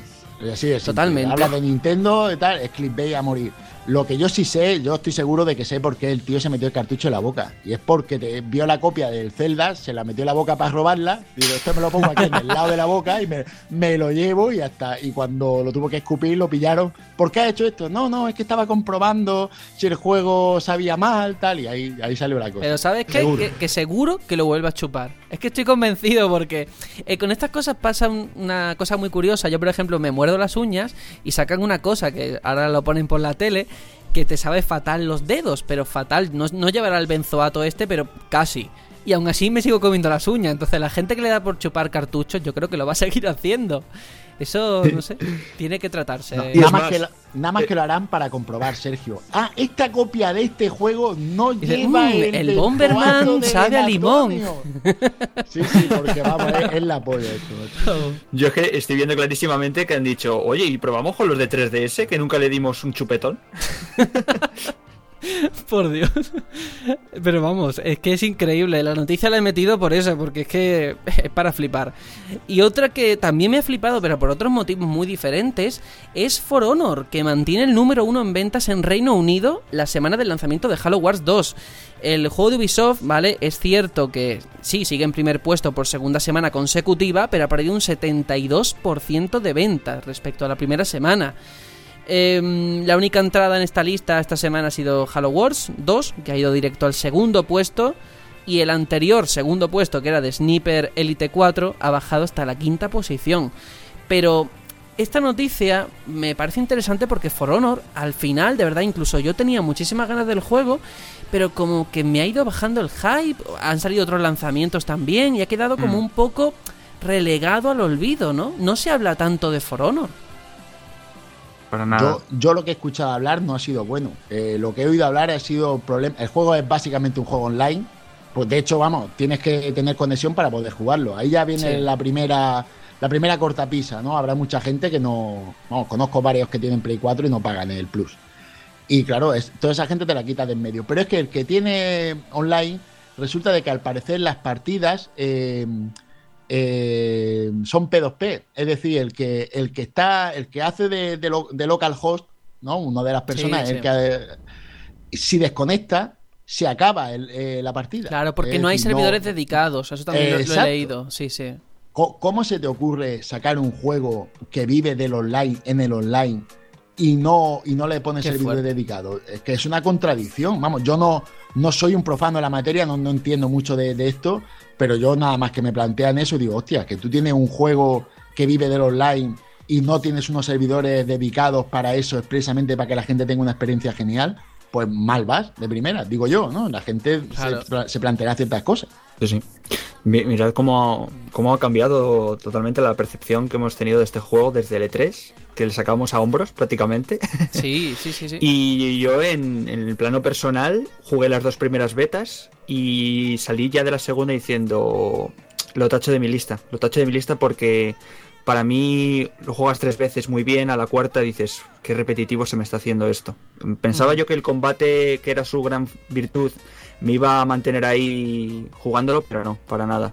Y por lo que tengo entendido, eh, la campaña flojísima, no, no transmite para nada y es prácticamente lo que viene siendo un tutorial para el online, pues como hace últimamente todos los juegos que son enfocados a ello. Sí, de hecho yo comparto, no comparto tu opinión contigo porque es que ya digo aquí hablamos cuando se anunció, para mí era el juego del E3, bueno, junto con Zelda, pero de verdad increíble y dije, hostia, tengo muchas ganas de pillarlo, pero me ha pasado que incluso han sacado varias betas, ¿eh? Además, todas las privadas hemos tenido la suerte de que nos la han dado.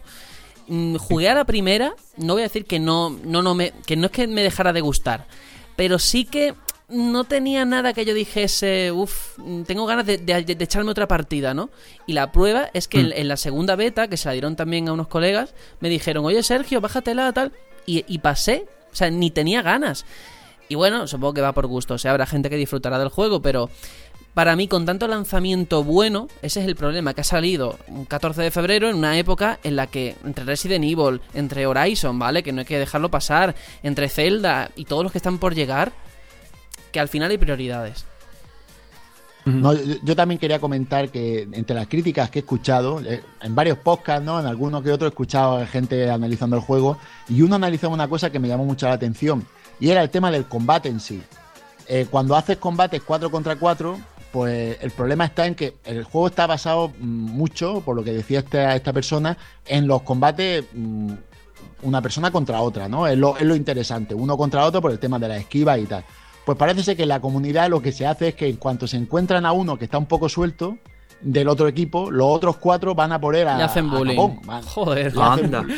Claro, pues me pro- choca, me choca mucho porque yo en las dos betas que participé había mucho, mm, valga la redundancia, honor. En cuanto a que si era un combate dos contra dos y uno caía, el otro esperaba a que se mataran entre uno contra uno para meterse. Claro, pero esto es como todo. eh, cuando entra la marabunta, o sea, el problema no es la gente cuando hay poco, porque la Steam, digo la Steam, la, las estas cerradas, las betas cerradas, pues tienen, tienen la gente que quiere jugar al juego. Pero cuando ya entra aquí la gente a mansalva, es como jugar a Dark Souls 3 y verte que te, que te invaden tres. ¿A qué vaya a invadir tres? Yo qué sé, ¿qué, diversión hay entre que vayan tres tíos a, reventarte? No sé, no sé dónde está la gracia de eso, ¿no? Pues lo mismo pasa con esto. Mm, pues sí, ahí está. Eh, bueno, la última de las noticias que tenemos hoy es que hace poco hemos tenido esa presentación de los indies que va a tener Nintendo Switch y uno de los grandes anuncios de esa presentación fue Steam World Dig 2. Image and Form, la compañía que hace el juego, ha revelado por fin su gran proyecto, uno de los eh, más importantes posiblemente que va a tener el catálogo de la eShop este año.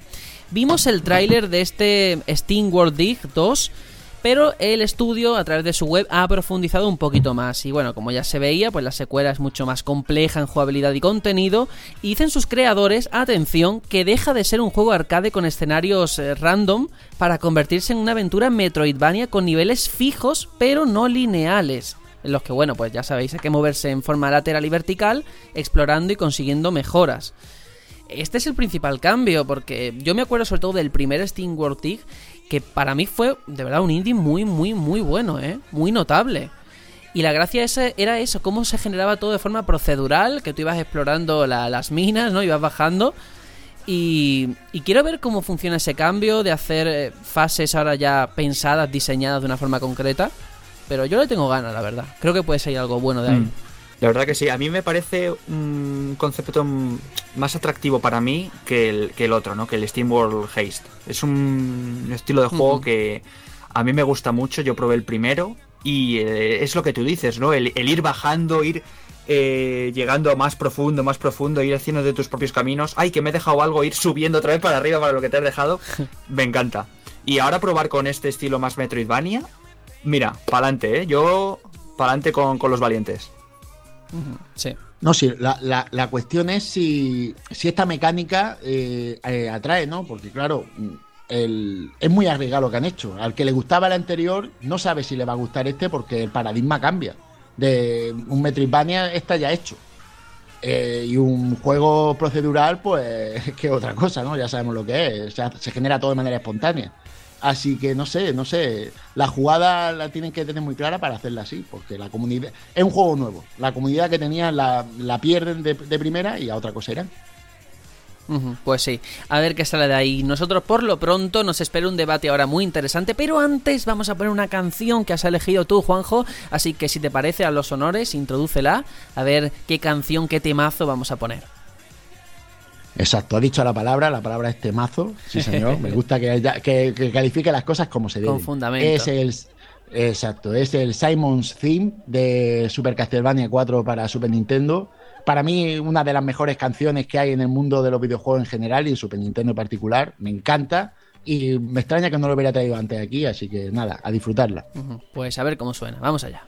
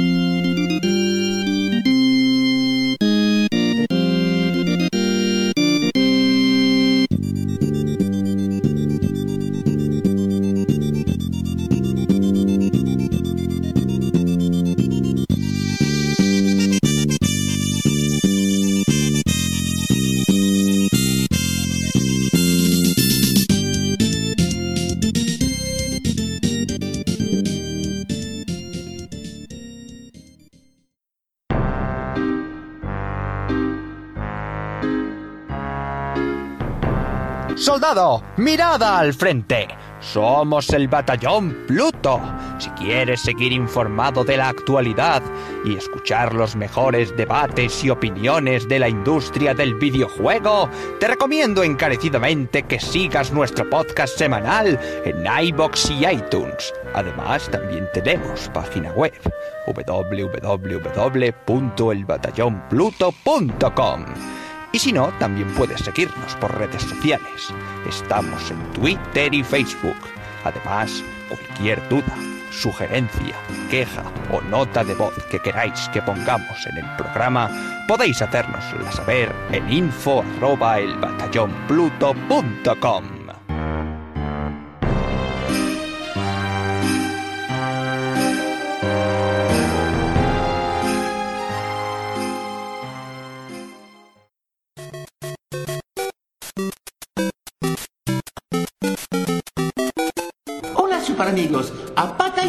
Soy yo, Mario. Ujú, Mamma mía, ustedes son número uno. Vosotros también.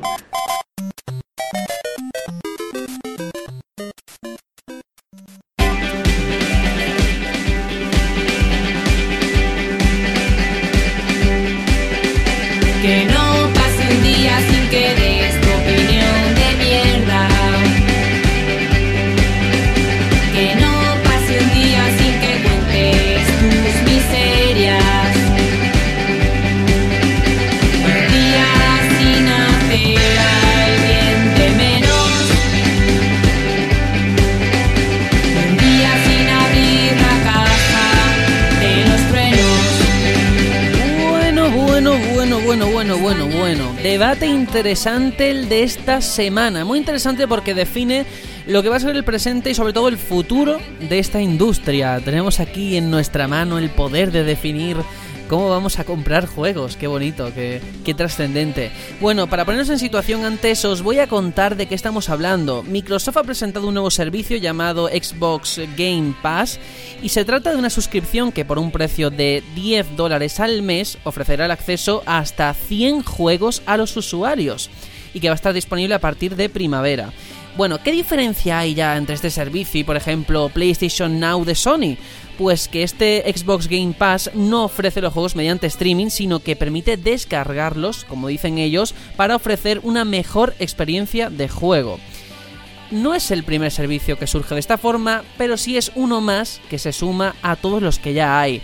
Así que la pregunta de este debate es muy sencilla, pero bastante importante. ¿Van a sustituir servicios como este Xbox Game Pass, el modelo de negocio actual, en un futuro?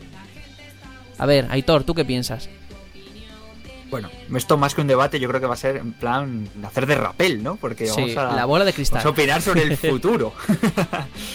pues yo creo y me lamento porque mm, no me molaría, pero pienso que sí, que el futuro va muy encaminado a, a ello, ¿no? Pienso que el formato físico le queda muy poquito, le queda muy poquito. Eh, es una lástima, pero va a ser así. Despidámonos ya de, de nuestras estanterías llenas de cajas. Pero el futuro va hacia, hacia lo digital eh, y, y este modelo de negocio de, es que se está viendo ya en, en otros, en otros ámbitos, eh, tipo pues con las películas pasa con Netflix, en la música pasa con, con, con Spotify y unas cuantas más y yo creo que los videojuegos van a atender a eso también. Muy bien, pues como punto de entrada genial, Juanjo, me da que tú no vas, a, no vas a pensar igual, ¿no? No, no, no, no pienso igual porque, bueno, yo voy a argumentar mi, el motivo principal y es que yo me he criado en otra manera de, de ser, de otra manera de concebir los videojuegos. Es verdad que hoy día te lo dicen muy claro, hasta la copia mm, física del juego no es el, tu juego, es una licencia de juego lo que te venden realmente y tú lo que haces es disfrutar de esa licencia mientras te lo permitan. De hecho, a ti si te caparan ese juego en la consola de manera online, tú no podrías jugar al juego, aunque tú lo tuvieras físicamente. Y es una guarrada, pero es así. Hoy día los juegos no son tuyos.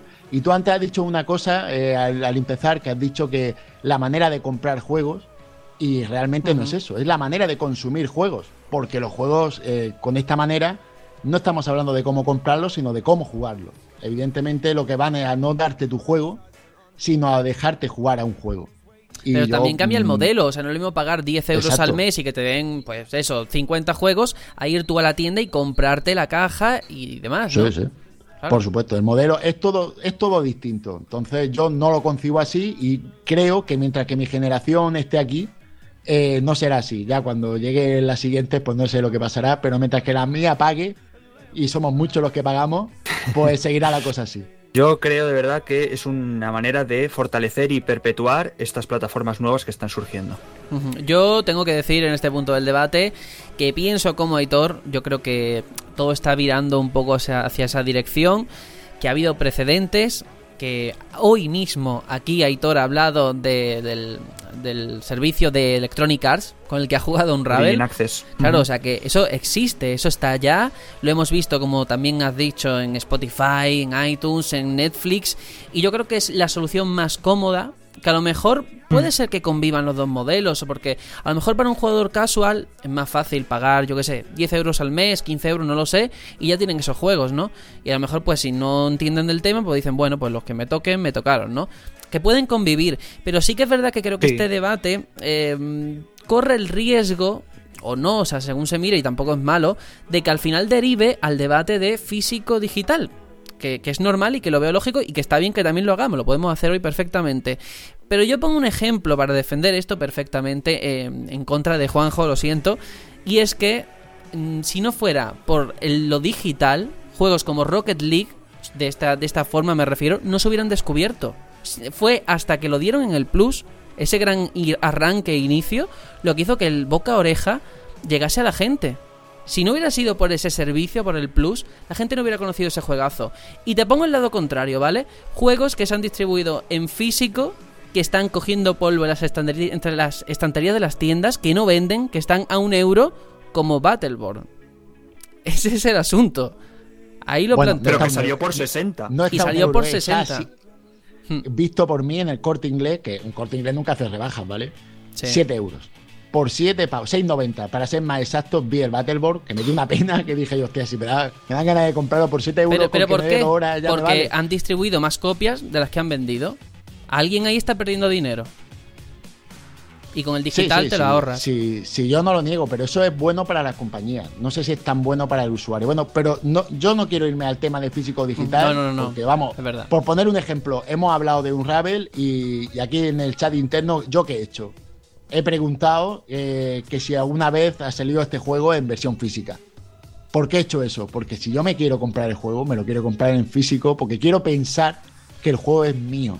Es que esa es la, cuestión. Pero bueno, aparte de eso, eh, como modelo mm, así, este de alquiler, que se podría decir, a mí me parece bueno siempre y cuando sea eh, económico y rentable. Quiero decir, lo que no me parece lógico es que por un lado te hagan pagar estos 10 euros al mes, como dicen en Xbox, y aparte tengas que estar pagando el Gold, que son 60 euros al año. Mm, Si lo quieres hacer económico, haz como hace Netflix, que Netflix no te cobra por el servidor que ellos tienen. Ellos, Netflix, tú pagas 8 euros, creo que son lo que pago yo, yo pago el mínimo y yo lo tengo todo. Lo único que pago más es la conexión a internet que se la pago a mi proveedor. Sí, pero eso sí que es verdad que es diferente el servicio de Netflix. Bueno, Sí. porque hablamos de vídeo y porque hay precedentes que no han funcionado bien, también hay que decirlo. PlayStation Now está cerrando en, en un montón de territorios, ¿eh? Y habría que plantearse también por qué, ¿eh? Porque no lo tengo tan claro si es por el hecho de que no tienes el juego realmente descargado en tu consola y es streaming y por tanto la calidad no será buena. Si porque a lo mejor es verdad y la gente piensa como tú, Juanjo, que, que esto está ahí pero que no les interesa, o qué. Pero esa es una realidad. Aún así, el tema del pagar por online, eso ya va aparte y ojalá lo se, se erradique en algún momento, eso sí es verdad. Eh, pero yo creo que al final lo que la gente busca es comodidad. Al final yo creo que eh, va a ser una transición lenta, van a convivir yo creo ambos, ambos formas a la vez. Pero al final se va a imponer eh, lo, lo que estamos hablando, ¿no? Estas, estos nuevos servicios. Porque al final pasa como con todo, ¿no? Mm, ¿Qué voy a estar? eh, ¿Grabándome un CD con las músicas que más me gustan? ¿O pago Spotify, me hago mis playlists y las tengo cómodamente y las cambio como, como quiero, ¿no? Y yo creo que con los videojuegos va a pasar un poco, un poco igual, ¿no? Ha- Hablamos de que, de que estás pagando un alquiler, ¿no? Pero es que realmente ahora se podría considerar que, extrapolándolo un poco, también estás alquilando lo que tienes en tu biblioteca de Steam, porque si chapa, eso ya no lo tienes tampoco. Es un caso muy extremo porque ya sabemos que nunca va a cerrar Steam, vamos. Recemos. Pero es así. Sí, sí, sí. Y además eso ex- existe ya, o sea, los Humble Bundle, la misma propia compañía tiene un servicio, el Humble Monthly creo que se llama, que tú pagas, no sé si 10 euros o algo así, y te dan una serie de juegos cada mes. Y es un servicio que gusta mucho porque no es lo mismo ese Humble Bundle que el PlayStation Plus, por poner un caso, ¿no? Ahí influye la calidad del servicio, la calidad de los juegos y, yo creo que al final todo pasa por la comodidad, como has dicho, Hitor. O sea, si a día de hoy las generaciones se están criando con, oye, yo pago mi Spotify, pago mi Netflix, pues ¿por qué no pago una letra más, ¿vale? Llámalo, llámalo X y ya estoy por otros 12 euros, me olvido de ir a la tienda y de pensar que me compro y tal, lo tienes todo ahí y fuera. Yo, a mí el modelo realmente, yo me pongo a pensarlo y digo, ese modelo no es malo. Lo que pasa es que me surgen la- las típicas dudas, ¿no? La- las dudas de qué pasa con los juegos que a mí me gustan pero que quieren quitar sí o sí. Porque no lo juegan los demás. Se puede dar caso, yo que sé, un, un juego poco Sí. conocido, inventado random, al que yo juegue porque me he picado ese juego, me encanta ese juego y ese juego, mm, ellos como ya no le sacan partido, lo quitan. ¿Qué me pasa a mí como Hombre, jugador? ¿Por qué no claro. voy a poder jugarlo?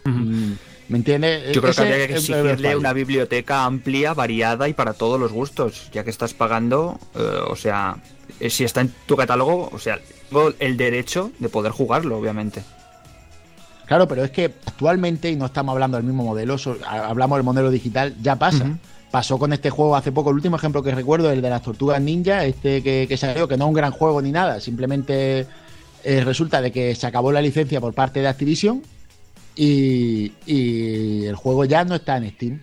El que se lo haya descargado, lo jugará. El que no se lo haya podido descargar, no lo jugará. El problema está en el que lo tenga descargado y por cualquier motivo tenga que quitarlo de su biblioteca.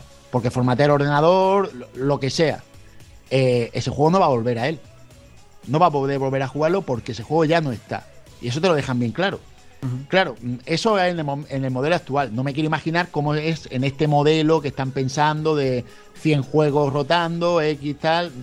Hasta ahí a mí me gustaría saber muy bien, hay que marcar muy bien las premisas y lo, y lo, que son todos los derechos que uno tiene como jugador para que el juego que a ti te gusta no te lo quiten por, por motivos económicos que son al final los que van a regir este tipo de cosas. Yo ahí tengo que darte la razón en una cosa, y es que al final, si se optara por ese servicio, ese modelo de negocio de suscripción y tenga una serie de juegos, al final el criterio de esa biblioteca de juegos pasa por la, por la empresa, ¿no?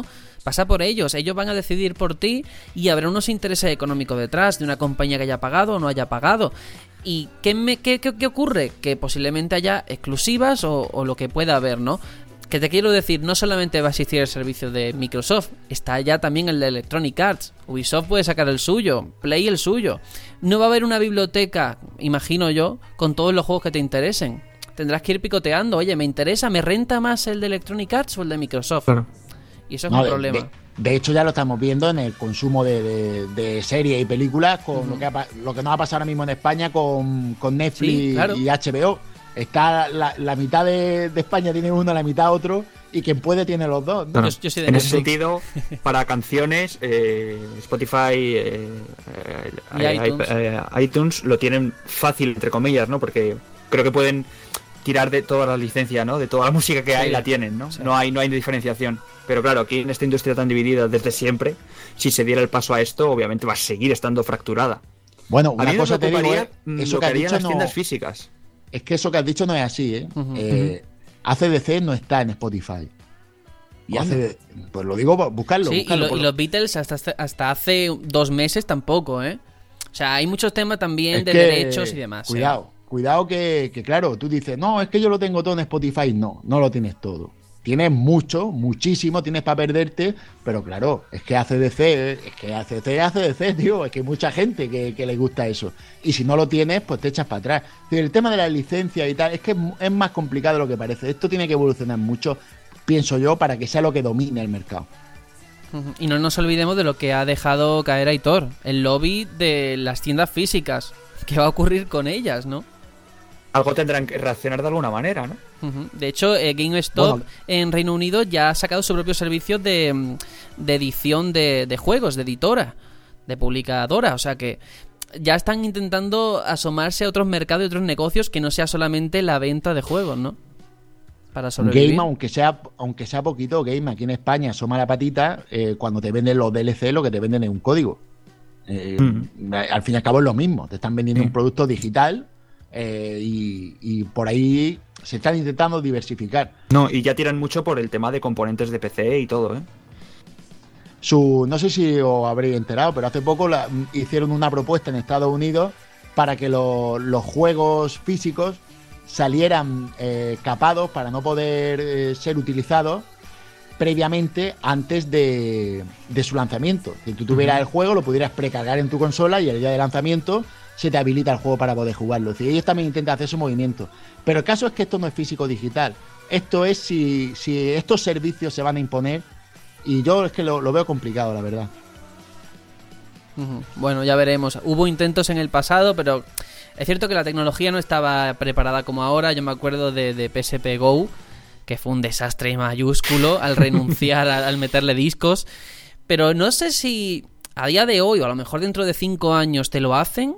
Y a lo mejor incluso no se hubiera hecho la bola que se hizo en aquel momento de la gente criticándolo, no lo sé, ¿eh?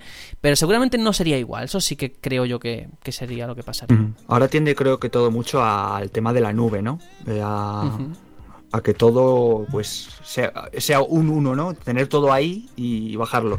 Eh, lo que más, lo que más me ha dejado un poco indeciso ha sido el tema de, de lo que ha dicho Juanjo antes de, de no acceder en la biblioteca a lo que a lo que tú quieres, ¿no? Y eso me, me lleva un poco al tema de la caducidad de los juegos. Eh, esto ya está pasando. O sea, hay juegos antiguos que por compatibilidades tú ya no puedes ejecutar. Eh, y gracias a, a plataformas como Steam, eh, pues lo- los puedes volver a, a jugar, ¿no? Mm, Eh, Ahora mismo se me ocurre, por ejemplo, Comandos, ¿no? El primer Comandos, creo que no podrías jugarlo eh, sin, sin Steam. Pero el juego sigue siendo el mismo, en el sentido de yo, por ejemplo, los Star Wars, eh, mm, los Star Wars primero de toda la vida que tengo yo ahí, ¿vale? Guardados, no puedo jugarlos porque los tengo en Steam. Pero el juego no me reconoce la tarjeta gráfica porque en aquel momento existía otras cosas. Entonces son más del juego. Pero sí que bueno, es cierto que al estar en digital siempre hay posibilidad de que te saquen un parche, una actualización que quiera el desarrollador y ya está, ¿no? Y no tienes que recurrir a tu, a tu disco, a tu disquete o lo que hubiera en esa época. Claro. Pues mira lo que ha hecho, por ejemplo, eh, Microsoft con Age of Empires HD. Yo, yo creo que el modelo, el modelo es eh, tiene que ser parecido al que al que al que promueve GOG, ¿de acuerdo? Que es eh, en descarga digital, pero sin DRM, que tú puedas tener el juego el tiempo que quieras, como quieras y, y lo disfrutar por todo lo que te apetezca. Pero ¿sabes el problema de GOG? El DRM no va a, no va a desaparecer. Pero el problema para mí que tiene, el único, ¿eh? y tampoco, es eh, que las partidas no se guardan en la nube. Y ahí, en cierta forma, te están diciendo que, oye, es que la nube es importante, ¿no? Parece una tontería, no, una sí, sí, cosa... ni- ni- pero está ningún servicio es perfecto. ¿eh? No, no, no, Ni- ninguno, pero, ninguno. pero quiero decir, eh, Netflix se ha cargado, por lo menos en, en mi caso y en muchos, se ha cargado el pirateo. Eh, yo ya no descargo nada. Eh, antes, por alguna película que que, tú, que ¿eh? tiene muchas ganas de verla o lo que sea, vamos, he hecho lo que ha hecho todo el mundo. ¿no? Yo he hecho eso y casi todo el mundo aquí en España tiene su página donde coge, descarga y ve el contenido que quiera. Pero yo ya no lo hago. No lo hago porque la comunidad me hace hacerlo así. Y es por el trato al usuario, yo creo. Antes has mencionado el Humble Monthly. Y yo, por, por poner un ejemplo, en este mes creo que daban The Witness. Y si tú te habías comprado ese juego en, en este Humble Freedom Bundle por 30 euros, te lo des- te descuentan 6 euros del mes de este mes de Humble Monthly. Hostias, es que eso está Es genial. que eso es un detalle, un detalle, un trato al usuario que a mí me hace pensar, a esta gente, si pusieran un servicio de alquiler de videojuegos tal, sí se lo compraría.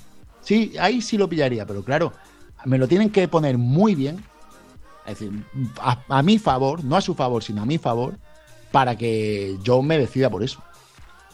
Bueno, a ver, yo creo que este debate está muy bien. Yo creo que seguirá aumentando el número de, de servicios que van a surgir, e irán mejorando seguramente, pero todavía quedan muchos años si es que se asienta para que se asiente. Y seguramente lo que vivamos será un modelo híbrido en el que pues convivirán este tipo de servicios con las tiendas físicas de poder comprarte y- y tu, tu carátula, ¿no? Y demás.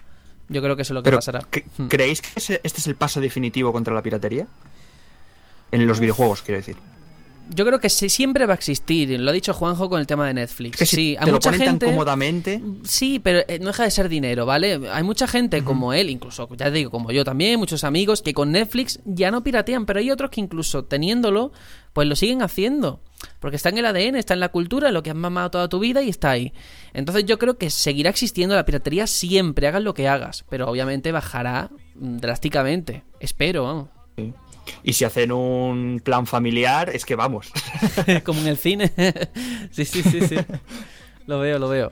Bueno, pues el debate lo podemos dejar aquí. Eh, ya sabéis, como siempre, todos los que queráis participar, pondremos una encuesta en Twitter. Queremos saber vuestra opinión. También en los comentarios de iBox, si estáis de acuerdo, si queréis que el mercado va a tirar por aquí, por lo online, por lo digital, o si por el contrario, lo físico va a estar estando presente y este tipo de servicios por suscripción, pues no va a tener su gran auge, ¿no?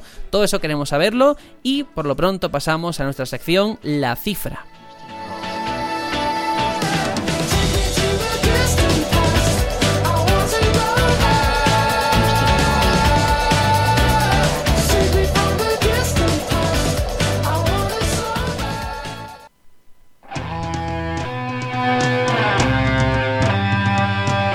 La cifra.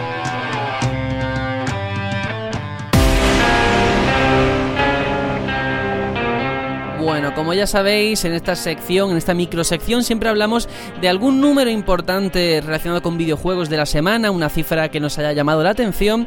Y en esta ocasión tiene que ver con Sony, porque su CEO, Andrew House, ha revelado al diario estadounidense New York Times que PlayStation VR ha vendido 915.000 unidades a fecha del 19 de febrero. Eh, esta cifra, ya te digo, casi cerca del millón, es bastante más alta de lo esperado. El objetivo inicial hay que recordar que era eh, alcanzar el millón de unidades en abril, coincidiendo con el sexto mes a la venta. Pero eh, está claro que van a rebasar esa cifra sin problemas. De hecho, según House, fue la propia Sony la que rebajó las expectativas de ventas del nuevo hardware tras unas previsiones iniciales mucho más positivas.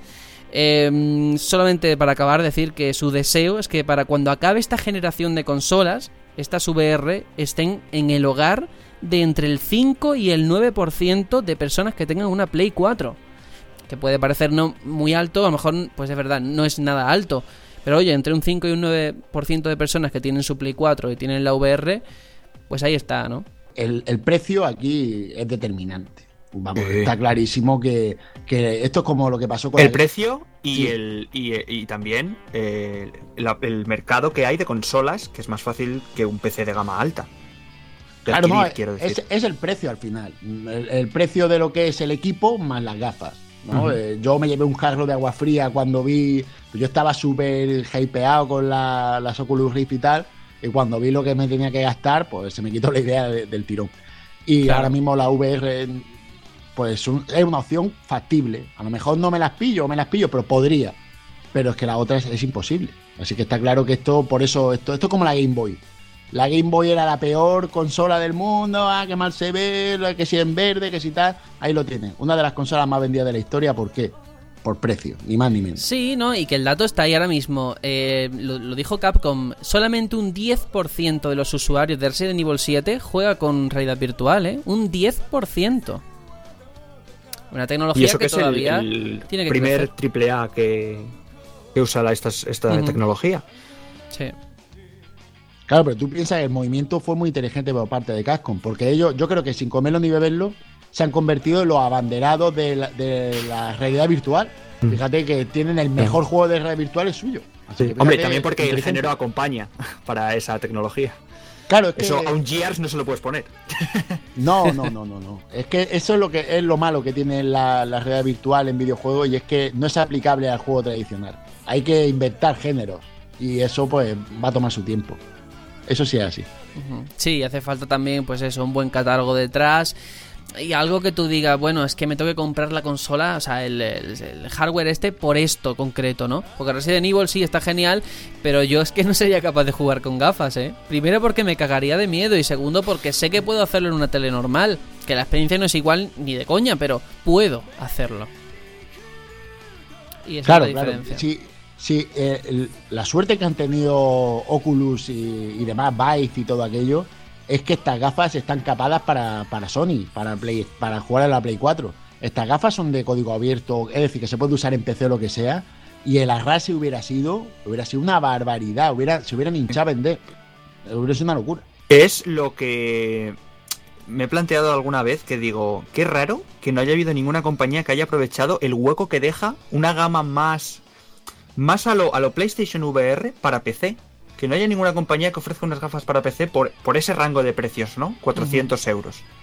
No, y ya no solo de la gafa, sino de requisitos de sistema. Porque Claro. el problema de PC no es el aparato, porque tú dices, bueno, por 200 pavos Claro, más o por. es todo lo me demás. compro es, que, Eh. es que me tengo que comprar un ordenador que vale 2.000 euros. Cuidado, eh, que el kit completo son casi 3.000 Claro. pavos. Es que ahí es donde está el problema. Unas gafas que sean más baratas y que tengan menos requisitos. Y se Hombre, empiezan a vender. creo que todo va un poco de la mano, ¿no? Si una gafa es más barata, se supone que los materiales con los que se hizo es que van a dar un rendimiento po- más pobre que las más caras. Sí. Claro, claro, claro. sí, eso Claro, es. que irá- requerirá que esto es como todo en la vida. La primera experiencia es muy importante. La primera vez que tú veas la realidad virtual, te tiene que convencer, que agradar para Mm. quedarte ahí. Si no, si te llevas una mala experiencia, si te mareas, si ves que no está definido todo, pues tú dices, "Pf, es que no me voy a gastar 2.000 euros, ¿vale? O 3.000 euros. Es que es que no, es que no.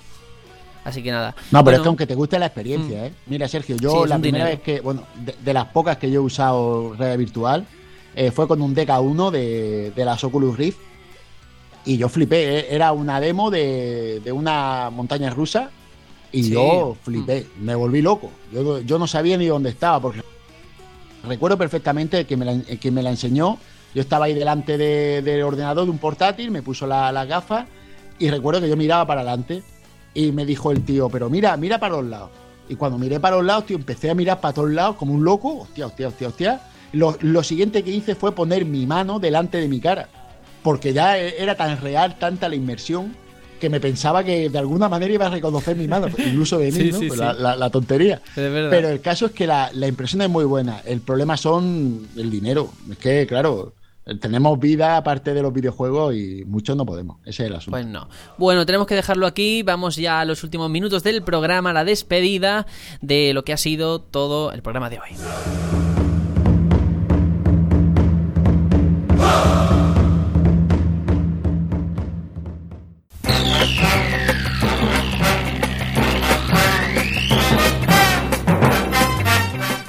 Como siempre, pues decimos adiós a todo lo que ha dado de sí este episodio del Batallón Pluto. Aitor, que nos despedimos, que te ha parecido todo y demás. Muy bien, pues nada, yo antes de grabar tenía puesto Zelda ahí en la consola, dejé a Link mirando el horizonte de ese bello Irule y ahora cuando acabemos pues habrá que seguir descubriéndolo, ¿no? Ay, ay, muy bien, qué bonito, ¿eh? Qué bonito poder decir eso. Yo hace poco me puse a escuchar el especial que hicimos de Zelda, ¿vale? El episodio 20 de la segunda temporada. Y me acuerdo especulando cuando ni Zelda tenía nombre, ¿vale? Este Zelda, ni cuando Zelda U. Switch tenía nombre, hablábamos de NX. Y era tan gracioso, de verdad, las cosas que decíamos, eh, el que quiera que lo escuche, porque te hartas de reír, ¿eh? Nosotros diciendo, ¡buah! Con la tablet vamos a poder hacer no sé qué. Esto es como en el templo de agua, cambiándonos las botas. Y al final, fíjate, ¿no? O sea, no se utiliza para nada la segunda pantalla. Pero así con todo, ¿eh? Con todo. Y nosotros hablando de, ¿tendrá voces el Zelda? Eso se, de verdad, ese debate fue buenísimo, ¿eh? Y nosotros diciendo, no, yo no quiero que tengas voces porque no me gusta, no sé qué. Y Tony defendiéndolo No a creo que se ultranza. atrevan. Sí, sí, no, no creo que se atreva. Y fíjate, ¿eh? Y al final se ha ido muy bien. Bueno, eh, Juanjo, igual que nos vamos ya. Hasta la semana que viene. Bueno, yo quería acabar diciendo una frase que me dijo una persona muy allegada a mí una vez que me, me marcó, y es que el corazón tiene motivos que la razón desconoce, y esa es la justificación de mi compra de la Switch. Y nada, que tengo que ir al aseo, y eso quiere decir que me voy a poner a jugar al Zelda. hay que ver, hay que ver, ¿eh? De verdad, yo igual me tengo que ir, no al cuarto de baño, no tengo Switch todavía, todavía. Mañana es domingo, espero que haya algo abierto porque necesito comprármela por tu culpa, Juanjo. Pero si no, el lunes. Y nada, nos vemos la semana que viene con muchísimos más contenidos, más diversión. Estará Tony, hablaremos de Zelda, hablaremos de otros juegazos y de lo que dé la semana en cuanto a noticias. Hasta la semana que viene. Adiós. chao, chao.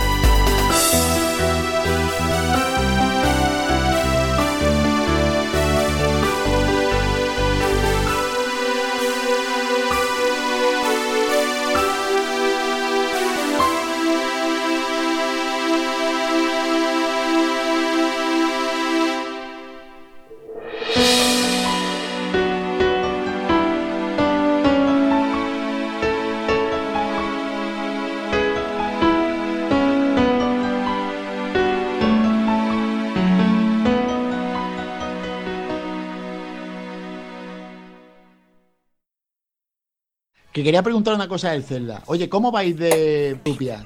¿Cómo va de rupia la Eso, cosa? eso se- me lo ha preguntado muchísima gente. Mal, voy mal. Pero ¿sabes lo que yo hago? O sea, habrá otras maneras, ¿eh? Pero en la secundaria, haciendo misiones secundarias, ahí se suelen portar bien.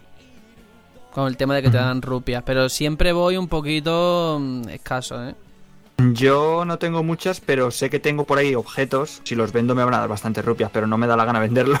Es porque que- quiero hacer accesorios con Claro, ellos. es que hay algunos que te dicen, uff, esto está muy bien valorado, ¿no? En la descripción dice, pero yo me lo guardaría para hacer objetos, tal. Claro. Y yo ya no sé qué hacer. Exacto. Pero yo me acuerdo que con el tema de la cocina, al principio, como no tenía ni idea de lo que tenía que hacer para cocinar, o sea, que no había, digo, ¿dónde están las recetas o qué es lo que tengo que hacer? Y me acuerdo que juntaba tornillos con, con manzanas, ¿sabes? Y me salía que estaba mala Sí, la comida. y digo, hombre, sí, si le he echado tornillos, coño, normal. Pero ¿y, y la cara del Link cuando se come algo que está malo, ¿eh? Sí, Como diciendo, pobrecillo. "Tía, me lo como porque me Es lo que, das, cabrón. es que es un poco como en Los Simpsons, como, como Ralph con su bocadillo de, de lápices de colores. ¿eh? Igual, que dice, está bueno. Dice, sí, le he echado chincheta. Igual. Si cada dos por tres a mí me pone, tienes la alforja llena. Y yo, joder, otra vez. Sí. Y ves que tienes guarrerías, Sí, sí. ¿no? Yo no, no veo el día de ampliar la alforja, tío. Eso digo, cuando el día que llegue la- ¿Cuánto dinero hay que dar por ampliar la alforja? La hago yo con punto de cruz. Venga, hombre. Y fijaos lo que yo he conseguido, ¿eh? Que la tele del salón es sagrada para mis padres. Bueno, pues hoy he estado todo el día adquirida mi tele del salón y ellos mirando. Y yo, aquí no me movéis, ¿eh? Este es mi día. Eh, Estaba bueno. el editor como un gato ahí Sí, sí. arriba. Se acercaba a tío Y mi padre, y mi padre ve allí que parece gasolina. Digo, ¿qué gasolina, papá? Si estamos en la Edad Media.